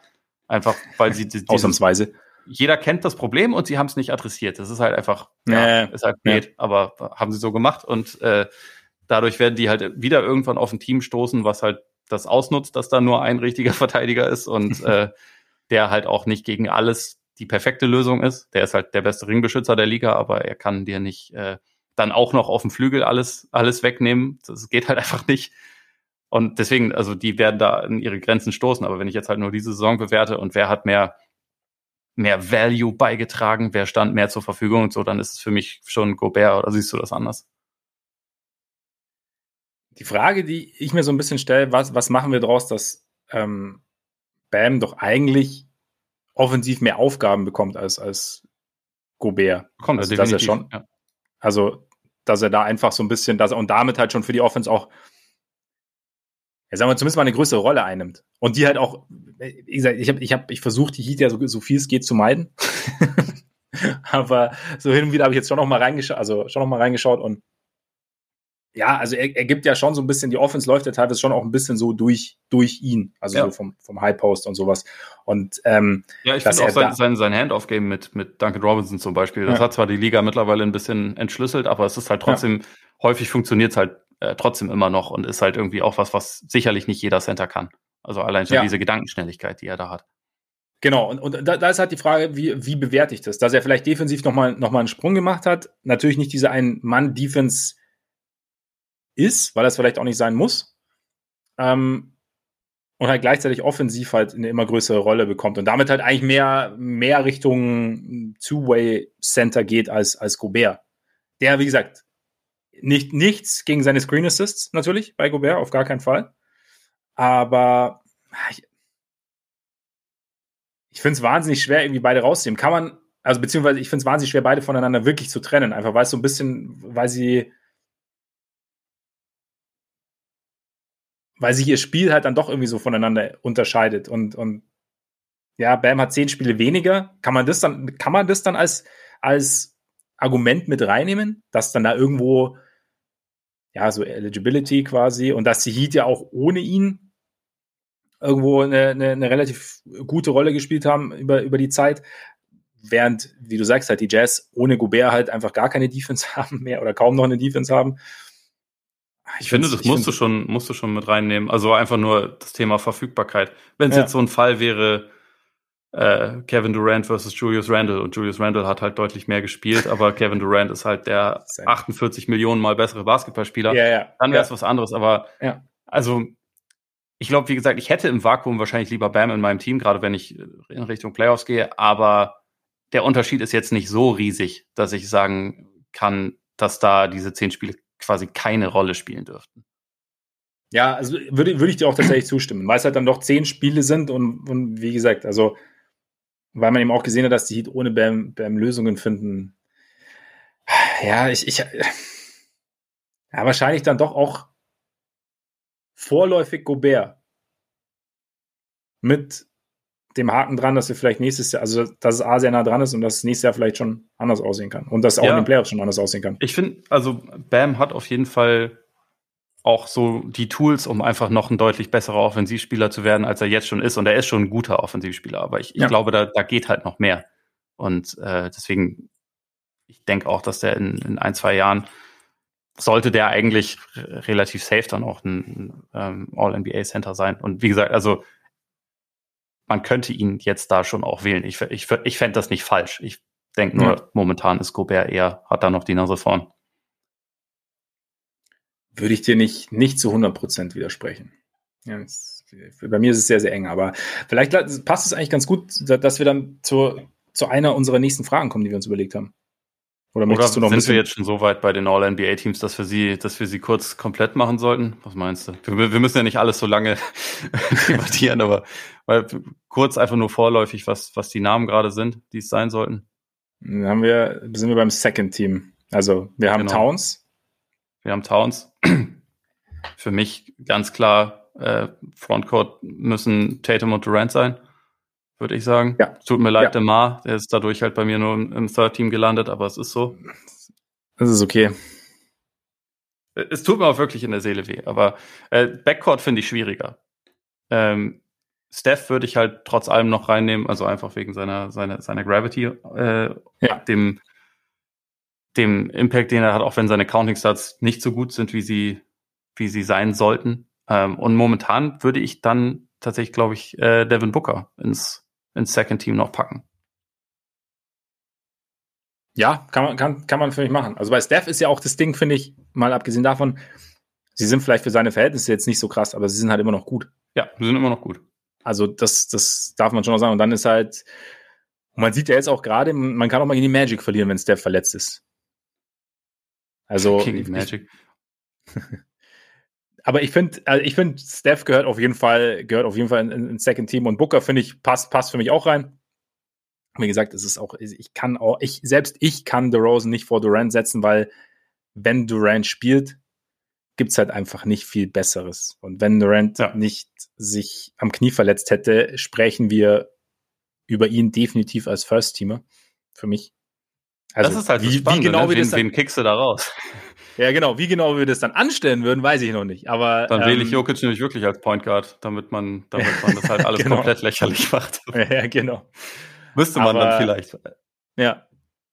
Und Tatum passt für mich mittlerweile auch. Also das, weil er halt einfach, weil die letzten Monate halt einfach extrem, extrem gut sind und halt eben auch der Teamerfolg dazu passt. Und das sollte auch, und das ist auch bei LeBron so ein bisschen so ein Ding, das ist halt, ist auch so ein bisschen die All-Star-Argumentation. Also bei All-Star ist individuell halt schon wichtiger oder, oder darfst du individuell für mich mehr gewichten. Aber bei, beim All-NBA-Team gehört der Teamerfolg halt schon irgendwie auch dazu. Meiner Meinung nach. Also ja. für mich jetzt persönlich. Und deshalb. Ja, ich würde ich würde es zumindest auch nicht komplett ausklammern. Wie gesagt, ja. es, es darf da dann schon auch eine sehr gute individuelle Saison Erwähnung finden, aber für mich halt nicht ganz oben. Also wenn es genau. wenn es andere Kandidaten gibt. Wenn jetzt alle anderen Kandidaten, also alle anderen Guards in der Liga zehn Punkte im Schnitt machen würden, auch die bei den guten Teams und LeBron macht 30 in einem scheiß Team, sorry, ne, in einem nicht so guten Team, dann ist es äh, dann von mir aus, ne? Aber die Situation haben wir ja jetzt gerade einfach nicht. Ja, so ist es. So ist es. Ja, passt es. Und äh, Third Team würde ich Chris Paul schon mit reinnehmen. Trey Young als zweiten Guard. Ich glaube, da würde ich LeBron nehmen. Würdest du LeBron als Guard nehmen? Ja, ich glaube, er wird ja, äh, er wird ja momentan irgendwie dann wieder so definiert aber also das müsste ich mir tatsächlich noch aufschreiben. Es gibt wahrscheinlich, nee, wo ich drüber nachdenke, es gibt wahrscheinlich im Backcourt mehr gute Optionen als im Frontcourt hinter den, hinter den Leuten, die wir jetzt schon genannt haben, oder? Also The Rosen ist ja Third Team noch. Wen, wen hätte man sonst noch im Third Team? Wahrscheinlich kann man da LeBron integrieren. Je mehr ich drüber da, nachdenke. Genau, jetzt, ich, jetzt, ich hätte ihn jetzt halt immer als zweiten oder als, als einen der, der drei Frontcourt-Spieler genommen. Meine, ich meine, Butler kannst du, wie du willst, definieren. Da musst du halt fragen, ob er genug gespielt hat, um, um wählbar zu Was? sein. Das finde ich bei ihm immer kompliziert. Also, ja. weil auch jetzt irgendwie setzt er dann halt doch alle paar Spiele wieder aus und genau. er ist gut, aber also es schmeißt einen jetzt auch nicht vollkommen um und es sind halt auch nur 49 Spiele, die er gemacht hat. Deswegen ja. bin, mir nicht, bin mir nicht ganz sicher. Da, der ist für mich noch so ein bisschen Wackelkandidat über die nächsten, über die nächsten drei Wochen. Aber ja, Chris Paul sehe ich auch erstmal so. Ja. Trey Siakam. von den Zahlen müsste. Ja, ich glaube, ich glaube, wenn ich jetzt Siakam mit Butler oder LeBron vergleiche, dann hat Siakam, dann schafft das leider einfach nicht. Also auch wenn er eine sehr, sehr gute Saison spielt, aber ich glaube, da, da muss ich dann schon sagen, das wäre dann wieder, das wäre dann wieder zu negativ. Ja. Das wollen wir auch nicht. Wie, wie siehst du denn ganz kurz, wie, wie sähst du denn einen Vergleich, wenn wir sagen, individuell versus Teamerfolg und ähm, Einfluss auf Siege zwischen Trey und, und Darius Garland? Hm. Oh, es ist kompliziert, aber Trey ist der bessere Spieler. So. Ja. Und Also Garland ist nicht ganz so katastrophal defensiv, aber er ist auch nicht gut und er wird aber halt einfach von drei bis sechs Giganten beschützt, äh, wovon einer der, also das beste Defensivprospekt seit äh, Tim Duncan irgendwie ist, vielleicht. Also das, das finde ich deswegen so ein bisschen unfair. Ich glaube halt, dass die, dass die Cavs keinen Ticken schlechter wären, wenn sie Trey Young statt Darius Garland hätten, sondern dass sie halt besser wären, weil sie dann offensiv einen noch besseren Spieler in ihren Reihen hätten, als sie das jetzt gerade haben. Und wenn man bedenkt, dass Garland mhm. seinen Wert ja auch eigentlich durch die Offense generiert und Young aber der bessere Offensivspieler ist, dann, dann würde ich schon sagen, da bin ich eher bei, eher bei Trey. Okay. Ich tue mich, ich tue mich ehrlich gesagt immer ein bisschen schwer, so diese, weil, weil das ist halt weißt, so, so, so Trey. Aber das, das Third Team ist bei uns einfach, ähm, einerseits haben wir Chris Paul und sonst äh, Good Stats, Bad Team Guys, weißt ja, ja, genau. aber nee, ich, muss, ich, ich habe ich hab mein Free, mein, mein Free mit Trey gemacht. Free aber äh, ja, eigentlich, eigentlich schon, doch, eigentlich schon. Ähm, aber nee, ich tue mich grundsätzlich immer so ein bisschen schwer, so, wenn wir den rausnehmen und den reinsetzen würden, wie wäre das? Es ist, es ist halt für mich immer so ein bisschen, geht es halt stark Richtung Spekulation, weil es halt, Klar. also natürlich, wenn, wenn ich jetzt sage, okay, also ich, ich sehe in Trey Young auch den besseren Spieler als äh, Darius Garland. Die Frage ist halt nur, funktioniert er dann im Team genauso gut? Sieht, wie, also der, das Team, also Darius Garland hat sich ja in diesen Teamverbund eingefügt, hat aber dieses Team auch auf seine Art mitgeprägt. Wie könnte Trey dieses Team auf seine Art bringen? Und ich gebe dir recht, also Trey hat nochmal eine andere Komponente in seinem Spiel, aber passt vielleicht die, der, der Spieler Garland besser auch zu dem. Ähm, also, ich kann den, dein Argument nicht zu 100% widersprechen und ich bin mir selber auch nicht sicher. Es war eben nur so ein Ding, dass ich mir halt gedacht habe, okay, Garland spielt eine größtenteils herausragende Saison, vielleicht auch eine bessere Saison, als, wir es, als viele von uns oder als ich es erwartet hätte. Und trägt dazu bei, ein Team in die Playoffs zu führen, mit dem jetzt die wenigsten auch gerechnet hatten. Und das ist halt, das war so ein bisschen die Frage, ob, ob er es dann eher verdient hätte als Trey, der als Leader eines Teams, dessen Team, das er, an, das er anführt, so ein bisschen Probleme hat. So, äh, mhm. seine, sein Potenzial irgendwie ganz auszuspielen und jetzt halt irgendwie Richtung Play-In geht und uns nie so richtig zu, zustande bekommt. Das liegt natürlich niemals allein an Trey, aber es ist halt irgendwie so ein, so ein, das sind so diese, keine Ahnung, keine Ahnung, so Soft Skills, wo ich mir halt dann frage, ja. was, was hat das jetzt, was, was, was für einen Einfluss nimmt es jetzt? Aber ich, ich halte Trey auch für besser und würde ihn deswegen, würde auch deshalb zu ihm tendieren, aber ich kann Garland irgendwie nicht ganz rausnehmen für mich, wenn man so, wenn ich so sagen kann. Kann ich verstehen, aber was ist denn, was ist denn dann mit Donovan Mitchell? Den hätte ich jetzt persönlich nämlich eher noch vor, vor Garland gesehen in der, in der Verlosung. Weißt du, was mit dem ist? Den habe ich vergessen. ich dachte mir schon. Aber da, da, gut, gut, dass wenigstens einer aufpasst von uns beiden. Ja, ich meine, klar gehört er damit rein. Also, und können, gehört, gehört, wäre er nicht sogar quasi, wenn sich, wenn sich zwei streiten, freut sich der Mitchell? Vielleicht. Also, ich habe ähm, die, die Spieler fürs dritte Team habe ich alle noch so mit äh, Bleistift drin, abgesehen von, ja. von DeRozan und Gobert, bei denen bin ich mir schon relativ sicher, LeBron muss, musste da wahrscheinlich schon auch drin haben, aber so was den Backcourt angeht, ähm, würde ich halt noch ein bisschen abwarten, was passiert. Ne? Ich meine, Trey Young hat jetzt auch gerade heute Nacht wieder 45 Punkte gemacht und äh, weil er halt gegen die Knicks spielt und das macht ihm auch Spaß. ähm, und da können wir noch ein bisschen gucken. Die Cavs sind ja momentan auch nicht unbedingt bei, bei 100 Prozent. So ja.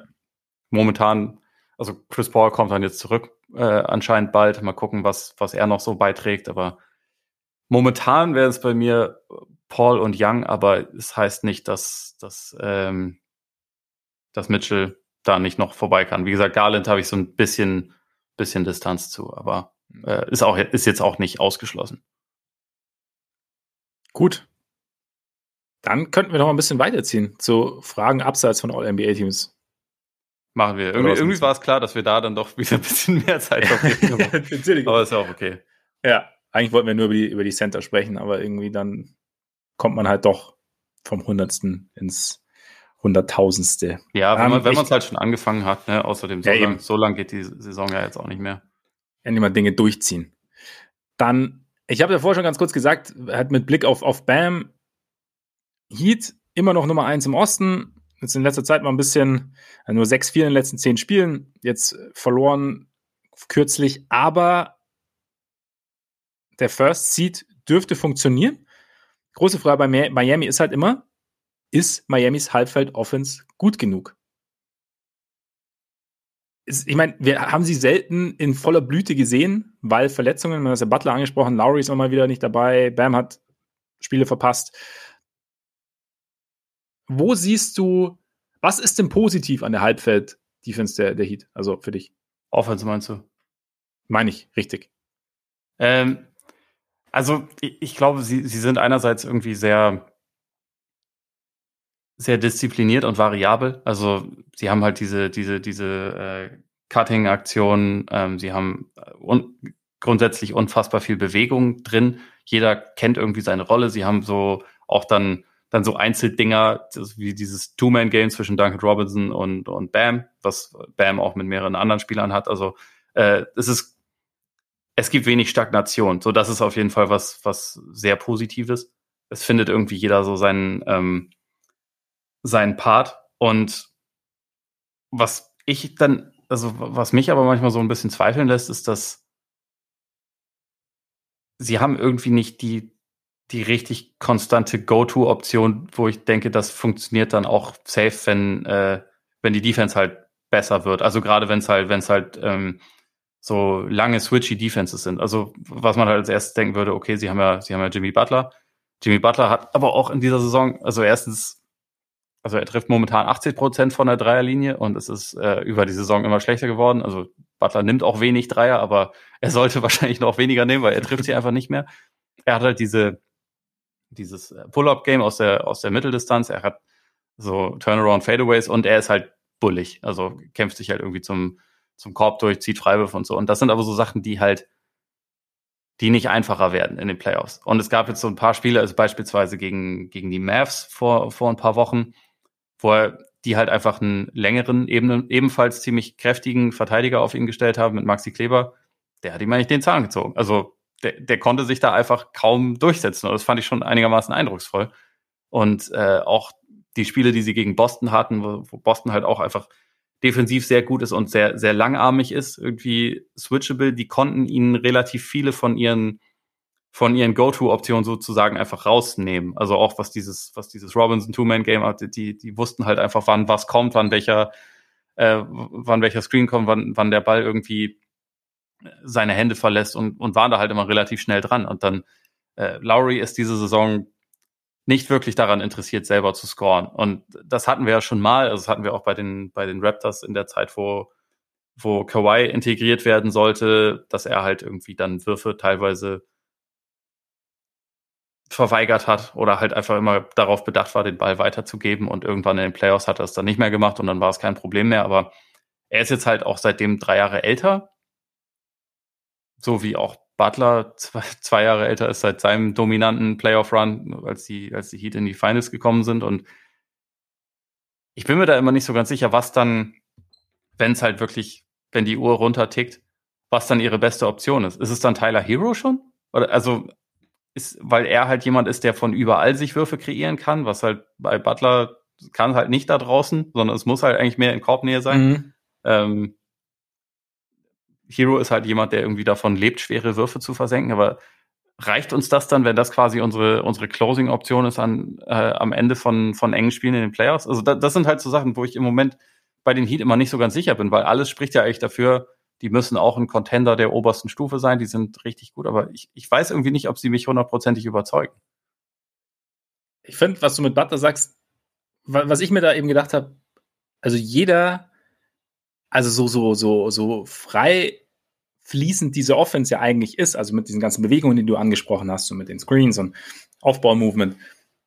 Trotzdem ist halt viel, also ihre, ihre individuellen Scorer müssen sich halt vieles erarbeiten. Also wie du, du hast ja auch schon so ein bisschen angesprochen. Und das, ähm, da, da bin ich mir halt, und, und bei, bei Robin, äh, nee, bei Robinson, bei, bei Hero ist es ja das Gleiche. Und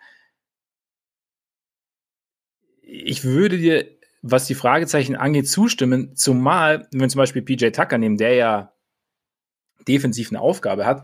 PJ Tucker hat eigentlich in, während seiner letzten Playoff-Runs mit zwei absoluten Ausnahme-Offensivspielern zusammengespielt. Also mit James Harden, mit, ähm, mit Janis die so viel Aufmerksamkeit der Defense auf sich gezogen haben und die auch irgendwie mal ähm, Double Teams irgendwie gut bestrafen konnten, dass es gar nicht so ins Gewicht gefallen ist, dass da einer steht, den du eigentlich schon auch mal in der Ecke stehen lassen kannst, so. Also, weil sonst halt nicht, also selbst der Wurf nicht unbedingt, also gerade nicht unbedingt immer fällt.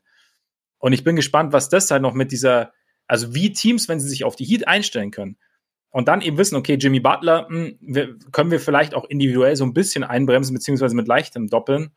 Und wir können zusätzlich äh, eben Tucker irgendwie parken sozusagen und können da einen abziehen. Inwieweit es dann die Offense so ein bisschen einbremst, weil das nämlich auch so der nächste Punkt wäre, bei dem ich überlege, bei dem ich so ein bisschen überlegt habe. Also frei fließende Offenses, denen so ein bisschen, also selbst, selbst die, die Best, die, die, die Peak Warriors ohne Durant hatten in den Playoffs dann immer mal wieder ein Problem, weil halt sich Teams dann doch ein bisschen mehr darauf einstellen, was du halt offensiv machst. Die waren aber offensiv individuell halt nochmal deutlich besser als die Heat. Deswegen bin ich gespannt, wie sich das dann irgendwie, ähm, wie, wie die Heat es dann genau machen. Beim Lowry hast du angesprochen, wenn er, wenn er scored, wenn er mehr scored, sieht es vielleicht schon wieder ein bisschen anders aus. Vielleicht, du hast das Alter angesprochen, vielleicht schont er sich das aber auch in der Regular mhm. Season, dass er halt für die Playoffs eben genau die Körner hat, die er dann braucht, um dann attackieren zu können, um dann halt ähm, die Defense kollabieren lassen zu können und dann halt Schützen zu bedienen. Aber ja, ich, ich bin, ich bin sehr gespannt. Also, es ist, sagen wir so, es ist für mich jetzt kein Selbstläufer, dass es funktioniert. So. Ja. Ob, obwohl sie gerade an eins sind im Osten. Ich finde halt Tucker gerade spannend, weil er trifft ja in dieser Saison irgendwie 45 Prozent von der Dreierlinie oder so. Ähm, und ich, ja. ich glaube halt trotzdem nicht, dass er deswegen in den Playoffs anders verteidigt werden wird, als das bisher ja. der Fall war. Und das heißt, Abstand halten im Zweifel, wenn man dadurch die die Zone zumachen kann für, für Butler oder für Bam. Und äh, deswegen, ja. also ich finde auch, dass sie ihn schon häufig ein bisschen bisschen mehr einbeziehen, als das jetzt die Bugs getan haben, wo er halt, wo er halt einfach wirklich Stimmt, nur geparkt ja. wurde. So, er hat ja mhm. schon seine Option, wo er dann auch irgendwie seine Baseline-Cuts und so drin hat. Und ähm, so, er ist schon mehr Teil dieses Flusses, als das also vor allem in ja. Houston natürlich der Fall war, ne? Ja, wo gut, sowieso klar, alle also nur rumstanden und gewartet haben, bis was, was Harden macht. So, ähm, ich finde, sie, sie bringen ihn da schon besser ein und das, das ist auch sinnvoll, aber auch da ist halt so ein bisschen die Frage, inwieweit das noch effektiv ist, wenn sich halt gegnerische Teams da gezielt darauf vorbereiten können und wissen, was kommt, sozusagen. Genau. Und, äh, ja, deswegen finde ich spannend. Also das, was die Heat natürlich trotzdem auszeichnet, ist, dass sie halt diese, diese echt sehr vielseitige, sehr sehr gute, sehr fiese Defense haben können. Meine Frage ist halt immer nur so, ob das dann, also gerade wenn sie halt ihre, ihre defensive Angriffsfläche rausnehmen, das würde ja heißen, sie nehmen Robinson raus, Hero ist dann vielleicht drin, aber der ist dann halt auch eine klare Angriffsfläche und ja. man kann aber, glaube ich, kommt, glaube ich, nicht ohne ihn klar. Ähm, sind sie dann offensiv gut genug? Und das ist halt mhm. immer so die Frage, wenn deine beiden eigentlich besten Spieler keinen Dreier haben. Also Bam hat den ja auch nicht. Ähm, ja. Und dann dadurch sehen sie halt einfach anders aus als andere Teams.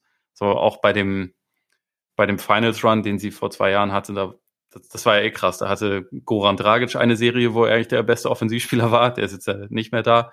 Hero war eine Zeit lang richtig gut. Butler war natürlich, also spätestens dann in den Finals der entscheidende Mann, aber Bam hatte auch vor allem in der Eastern Conference halt so mehrere Serien, wo er einfach sich körperlich so durchsetzen konnte, also wo er halt Leute überpowert hat.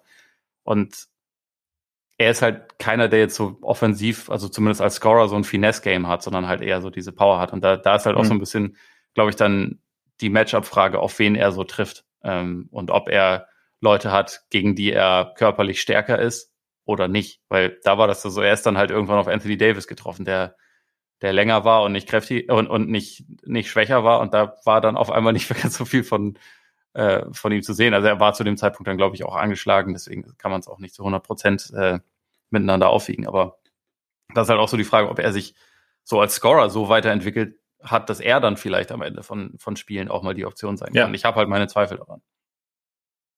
Ja, also man müsste, es halt, man müsste es halt irgendwie sehen. Also es ist halt, wie gesagt, es ist irgendwie kein Selbstläufer und es gibt halt, es gibt halt Fragezeichen. Ich meine, am Ende, ja, wurden wir schon oft überrascht. Gerade auch von, von den Heat. Also ja, vor zwei genau. Jahren habe ich denen keinen Finals Run zugetraut. Das, ja. äh, da stehe ich zu. von daher, aber ich, wie gesagt, ich würde es nicht ausschließen, dass es funktioniert, aber es gibt für, also es gibt Argumente dagegen. Vielleicht so, ja. um es um, ähm, möglichst diplomatisch auszudrücken. Sollen wir noch eine Frage machen oder wie sieht es bei dir aus? Äh, wir können noch eine machen. Such dir irgendwas, irgendwas aus. Sollen wir über die Netz sprechen? Können wir machen. Da haben wir uns nämlich gefragt oder fragen wir uns, ob Brooklyn mehr ist als ein Schreckgespenst. Also eigentlich die, die philosophische Frage, kann ein Team mit äh, viermal auswärts, äh, also viermal ohne Heimvorteil in Folge Meister werden, geht das? Oder können sie überhaupt mehr als eine oder zwei Serien gewinnen? Wie, wie siehst du sie so momentan? Weil ich, ich kann mir irgendwie keinen Reim draus machen. Ich denke, niemand will gegen die spielen und ja. äh, gleichzeitig spricht aber auch ziemlich viel gegen sie. Es spricht ziemlich viel gegen sie. Ich finde halt, also ein Team mit Kevin Durant ist für mich per se schon mal mehr als ein Schreckgespenst. Einfach weil der, wenn es einen Cheatcode gibt, offensiv, glaube ich, ist es am ehesten eher, weil es ist halt bei allem, also was wir über historische Saisons von, über, von Jokic sprechen, von Janis, von, von Embiid, also es gibt, glaube ich, trotzdem einfach keinen besseren Scorer als, als, als Durant. Und noch dazu eben, wie gesagt, er, defensiv bringt das auch hin. Ich meine, ich würde Ben Simmons jetzt mal komplett rausnehmen, weil er hat jetzt den, den Bandscheibenvorfall, man weiß nicht, wann er spielt, ob er dieses Jahr nochmal spielt, würde ich mal rausnehmen. Das Ding ist halt, wenn wir auf, das Heim, auf die Heimvorteilfrage kommen, wie viel Heimvorteil hat Brooklyn denn? Also, Brooklyn ist es ja, also klar, es ist eigene Halle, es ist irgendwie, es ist ja mehr als jetzt Fanunterstützung, sondern es ist natürlich auch so, weiß ich nicht, ich muss nicht in einem Hotelbett pennen, sondern ich, ich habe meine, ich habe meine Routinen eher, wir sind, also es ist alles ein bisschen vertrauter sozusagen. Mhm. Aber ähm, grundsätzlich ist Brooklyn ja jetzt, sagen wir mal, Brooklyn ist nicht Philly, was den Heimvorteil angeht. Also von der, von der Lautstärke. Stimmt, sie werden nie von den eigenen Fans ausgebucht. Sie werden, genau, genau, stimmt, da spielt die Angst nicht so mit. Philly ist vielleicht ein best, schlechtes Beispiel. Aber Chicago, also, ne, bleib, bleiben wir einfach nah dran. Deshalb, vielleicht ist das gar nicht so ein Riesenfaktor. Klar, wenn du natürlich dann in so einer fremden Halle spielst und der sehr laut wird, dann ist es vielleicht wieder, geht, dreht sich dann wieder so ein bisschen. Aber vielleicht ist das nicht so ein Riesenfaktor. Das Team an sich hat natürlich seine Schwächen, aber je, ich habe dieses Jahr so das Gefühl, außer abgesehen von den Suns, die ja im Zweifel sowieso erst in den Finals warten würden, hat aber jedes Team seinen, seine kleineren Schwächen. Ja. Das heißt, Brooklyn trifft, trifft, trifft nie auf Perfektion. Und Brooklyn selber ist auch keine Perfektion. Sie haben, aber ich glaube schon, dass sie sehr, sehr viele Möglichkeiten haben. Sollte Simmons nicht spielen, ist natürlich blöd, weil dann diese, wir haben sehr, sehr viele kurze Guards. Geschichte dann doch mehr Gewicht erhält, als sie so würde. Ähm, sie haben jetzt aber, haben wir ja schon angesprochen, sie haben jetzt mit Drummond nochmal einen anderen Bigman, der ihnen mehr Masse gibt, der ihnen beim Rebounding hilft. Sie haben mit Claxton jemanden, den du mal einschmeißen, äh, reinwerfen kannst. Das heißt, und Claxtons Rolle ist dadurch aber auch wieder kleiner geworden.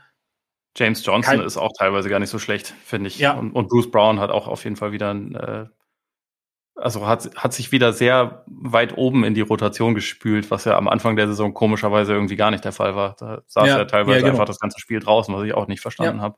Ja.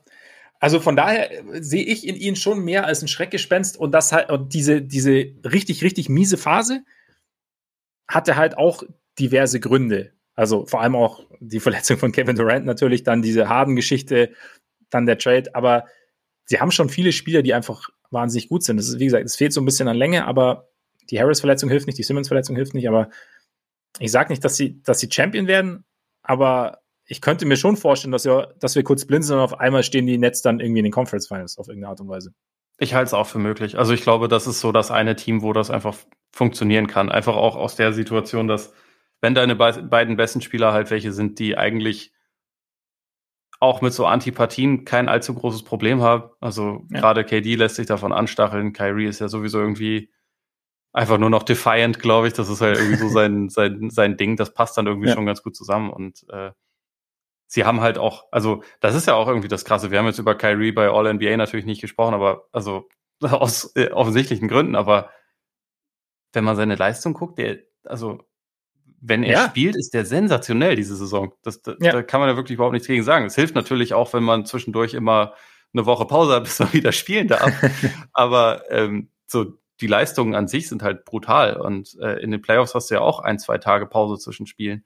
Ähm, in ja, seinem Fall vielleicht auch eine Woche. Ne? Also wenn er, wenn er bei den Heimspielen nicht dabei ist, hat er vielleicht auch ja. noch mehr Pause. Aber ähm, der dann ja, geht ja auch sehr ausgeruht in die Playoffs.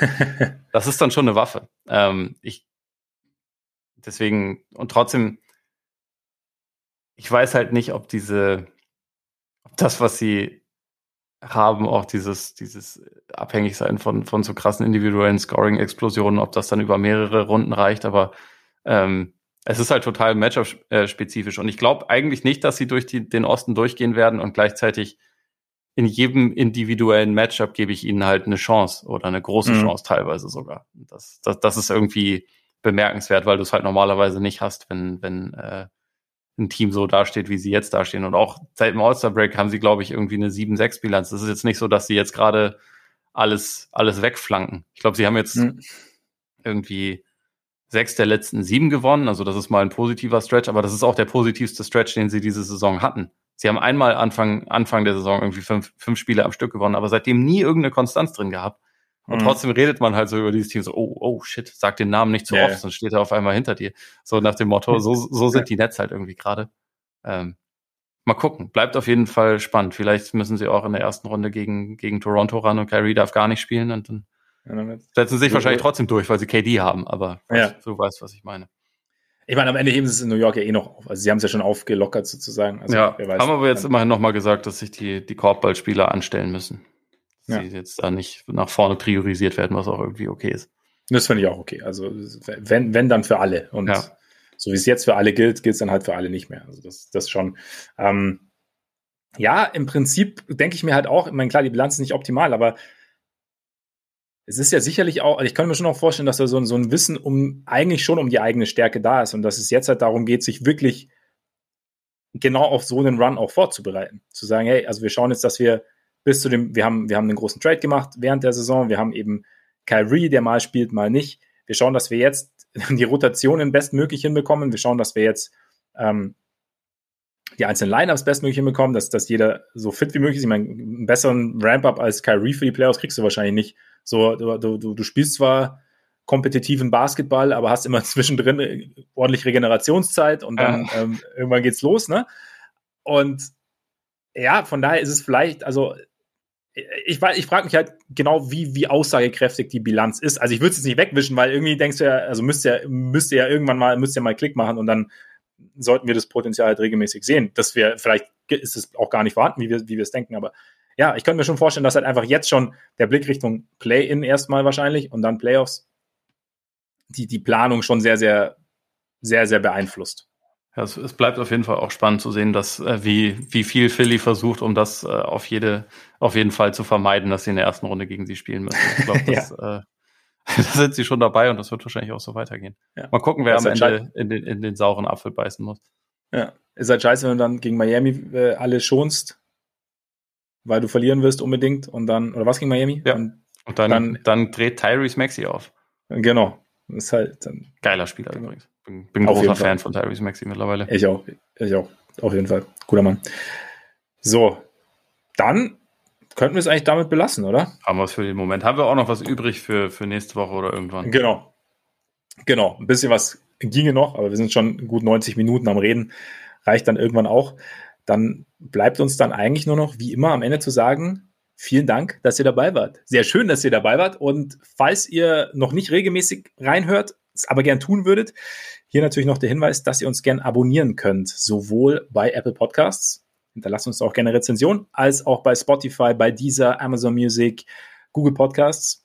Hört da gern rein, abonniert uns, folgt uns auf Twitter oder Instagram und oder oh, beides geht auch. Ähm, schreibt uns auch gern an und macht Yoga. Tut gut, ne? Absolut. Absolut. Tut das. Und jetzt würde ich sagen, genießt euren Tag, euren Abend, euren Morgen und bis bald hoffentlich. Reingehauen. Reingehauen.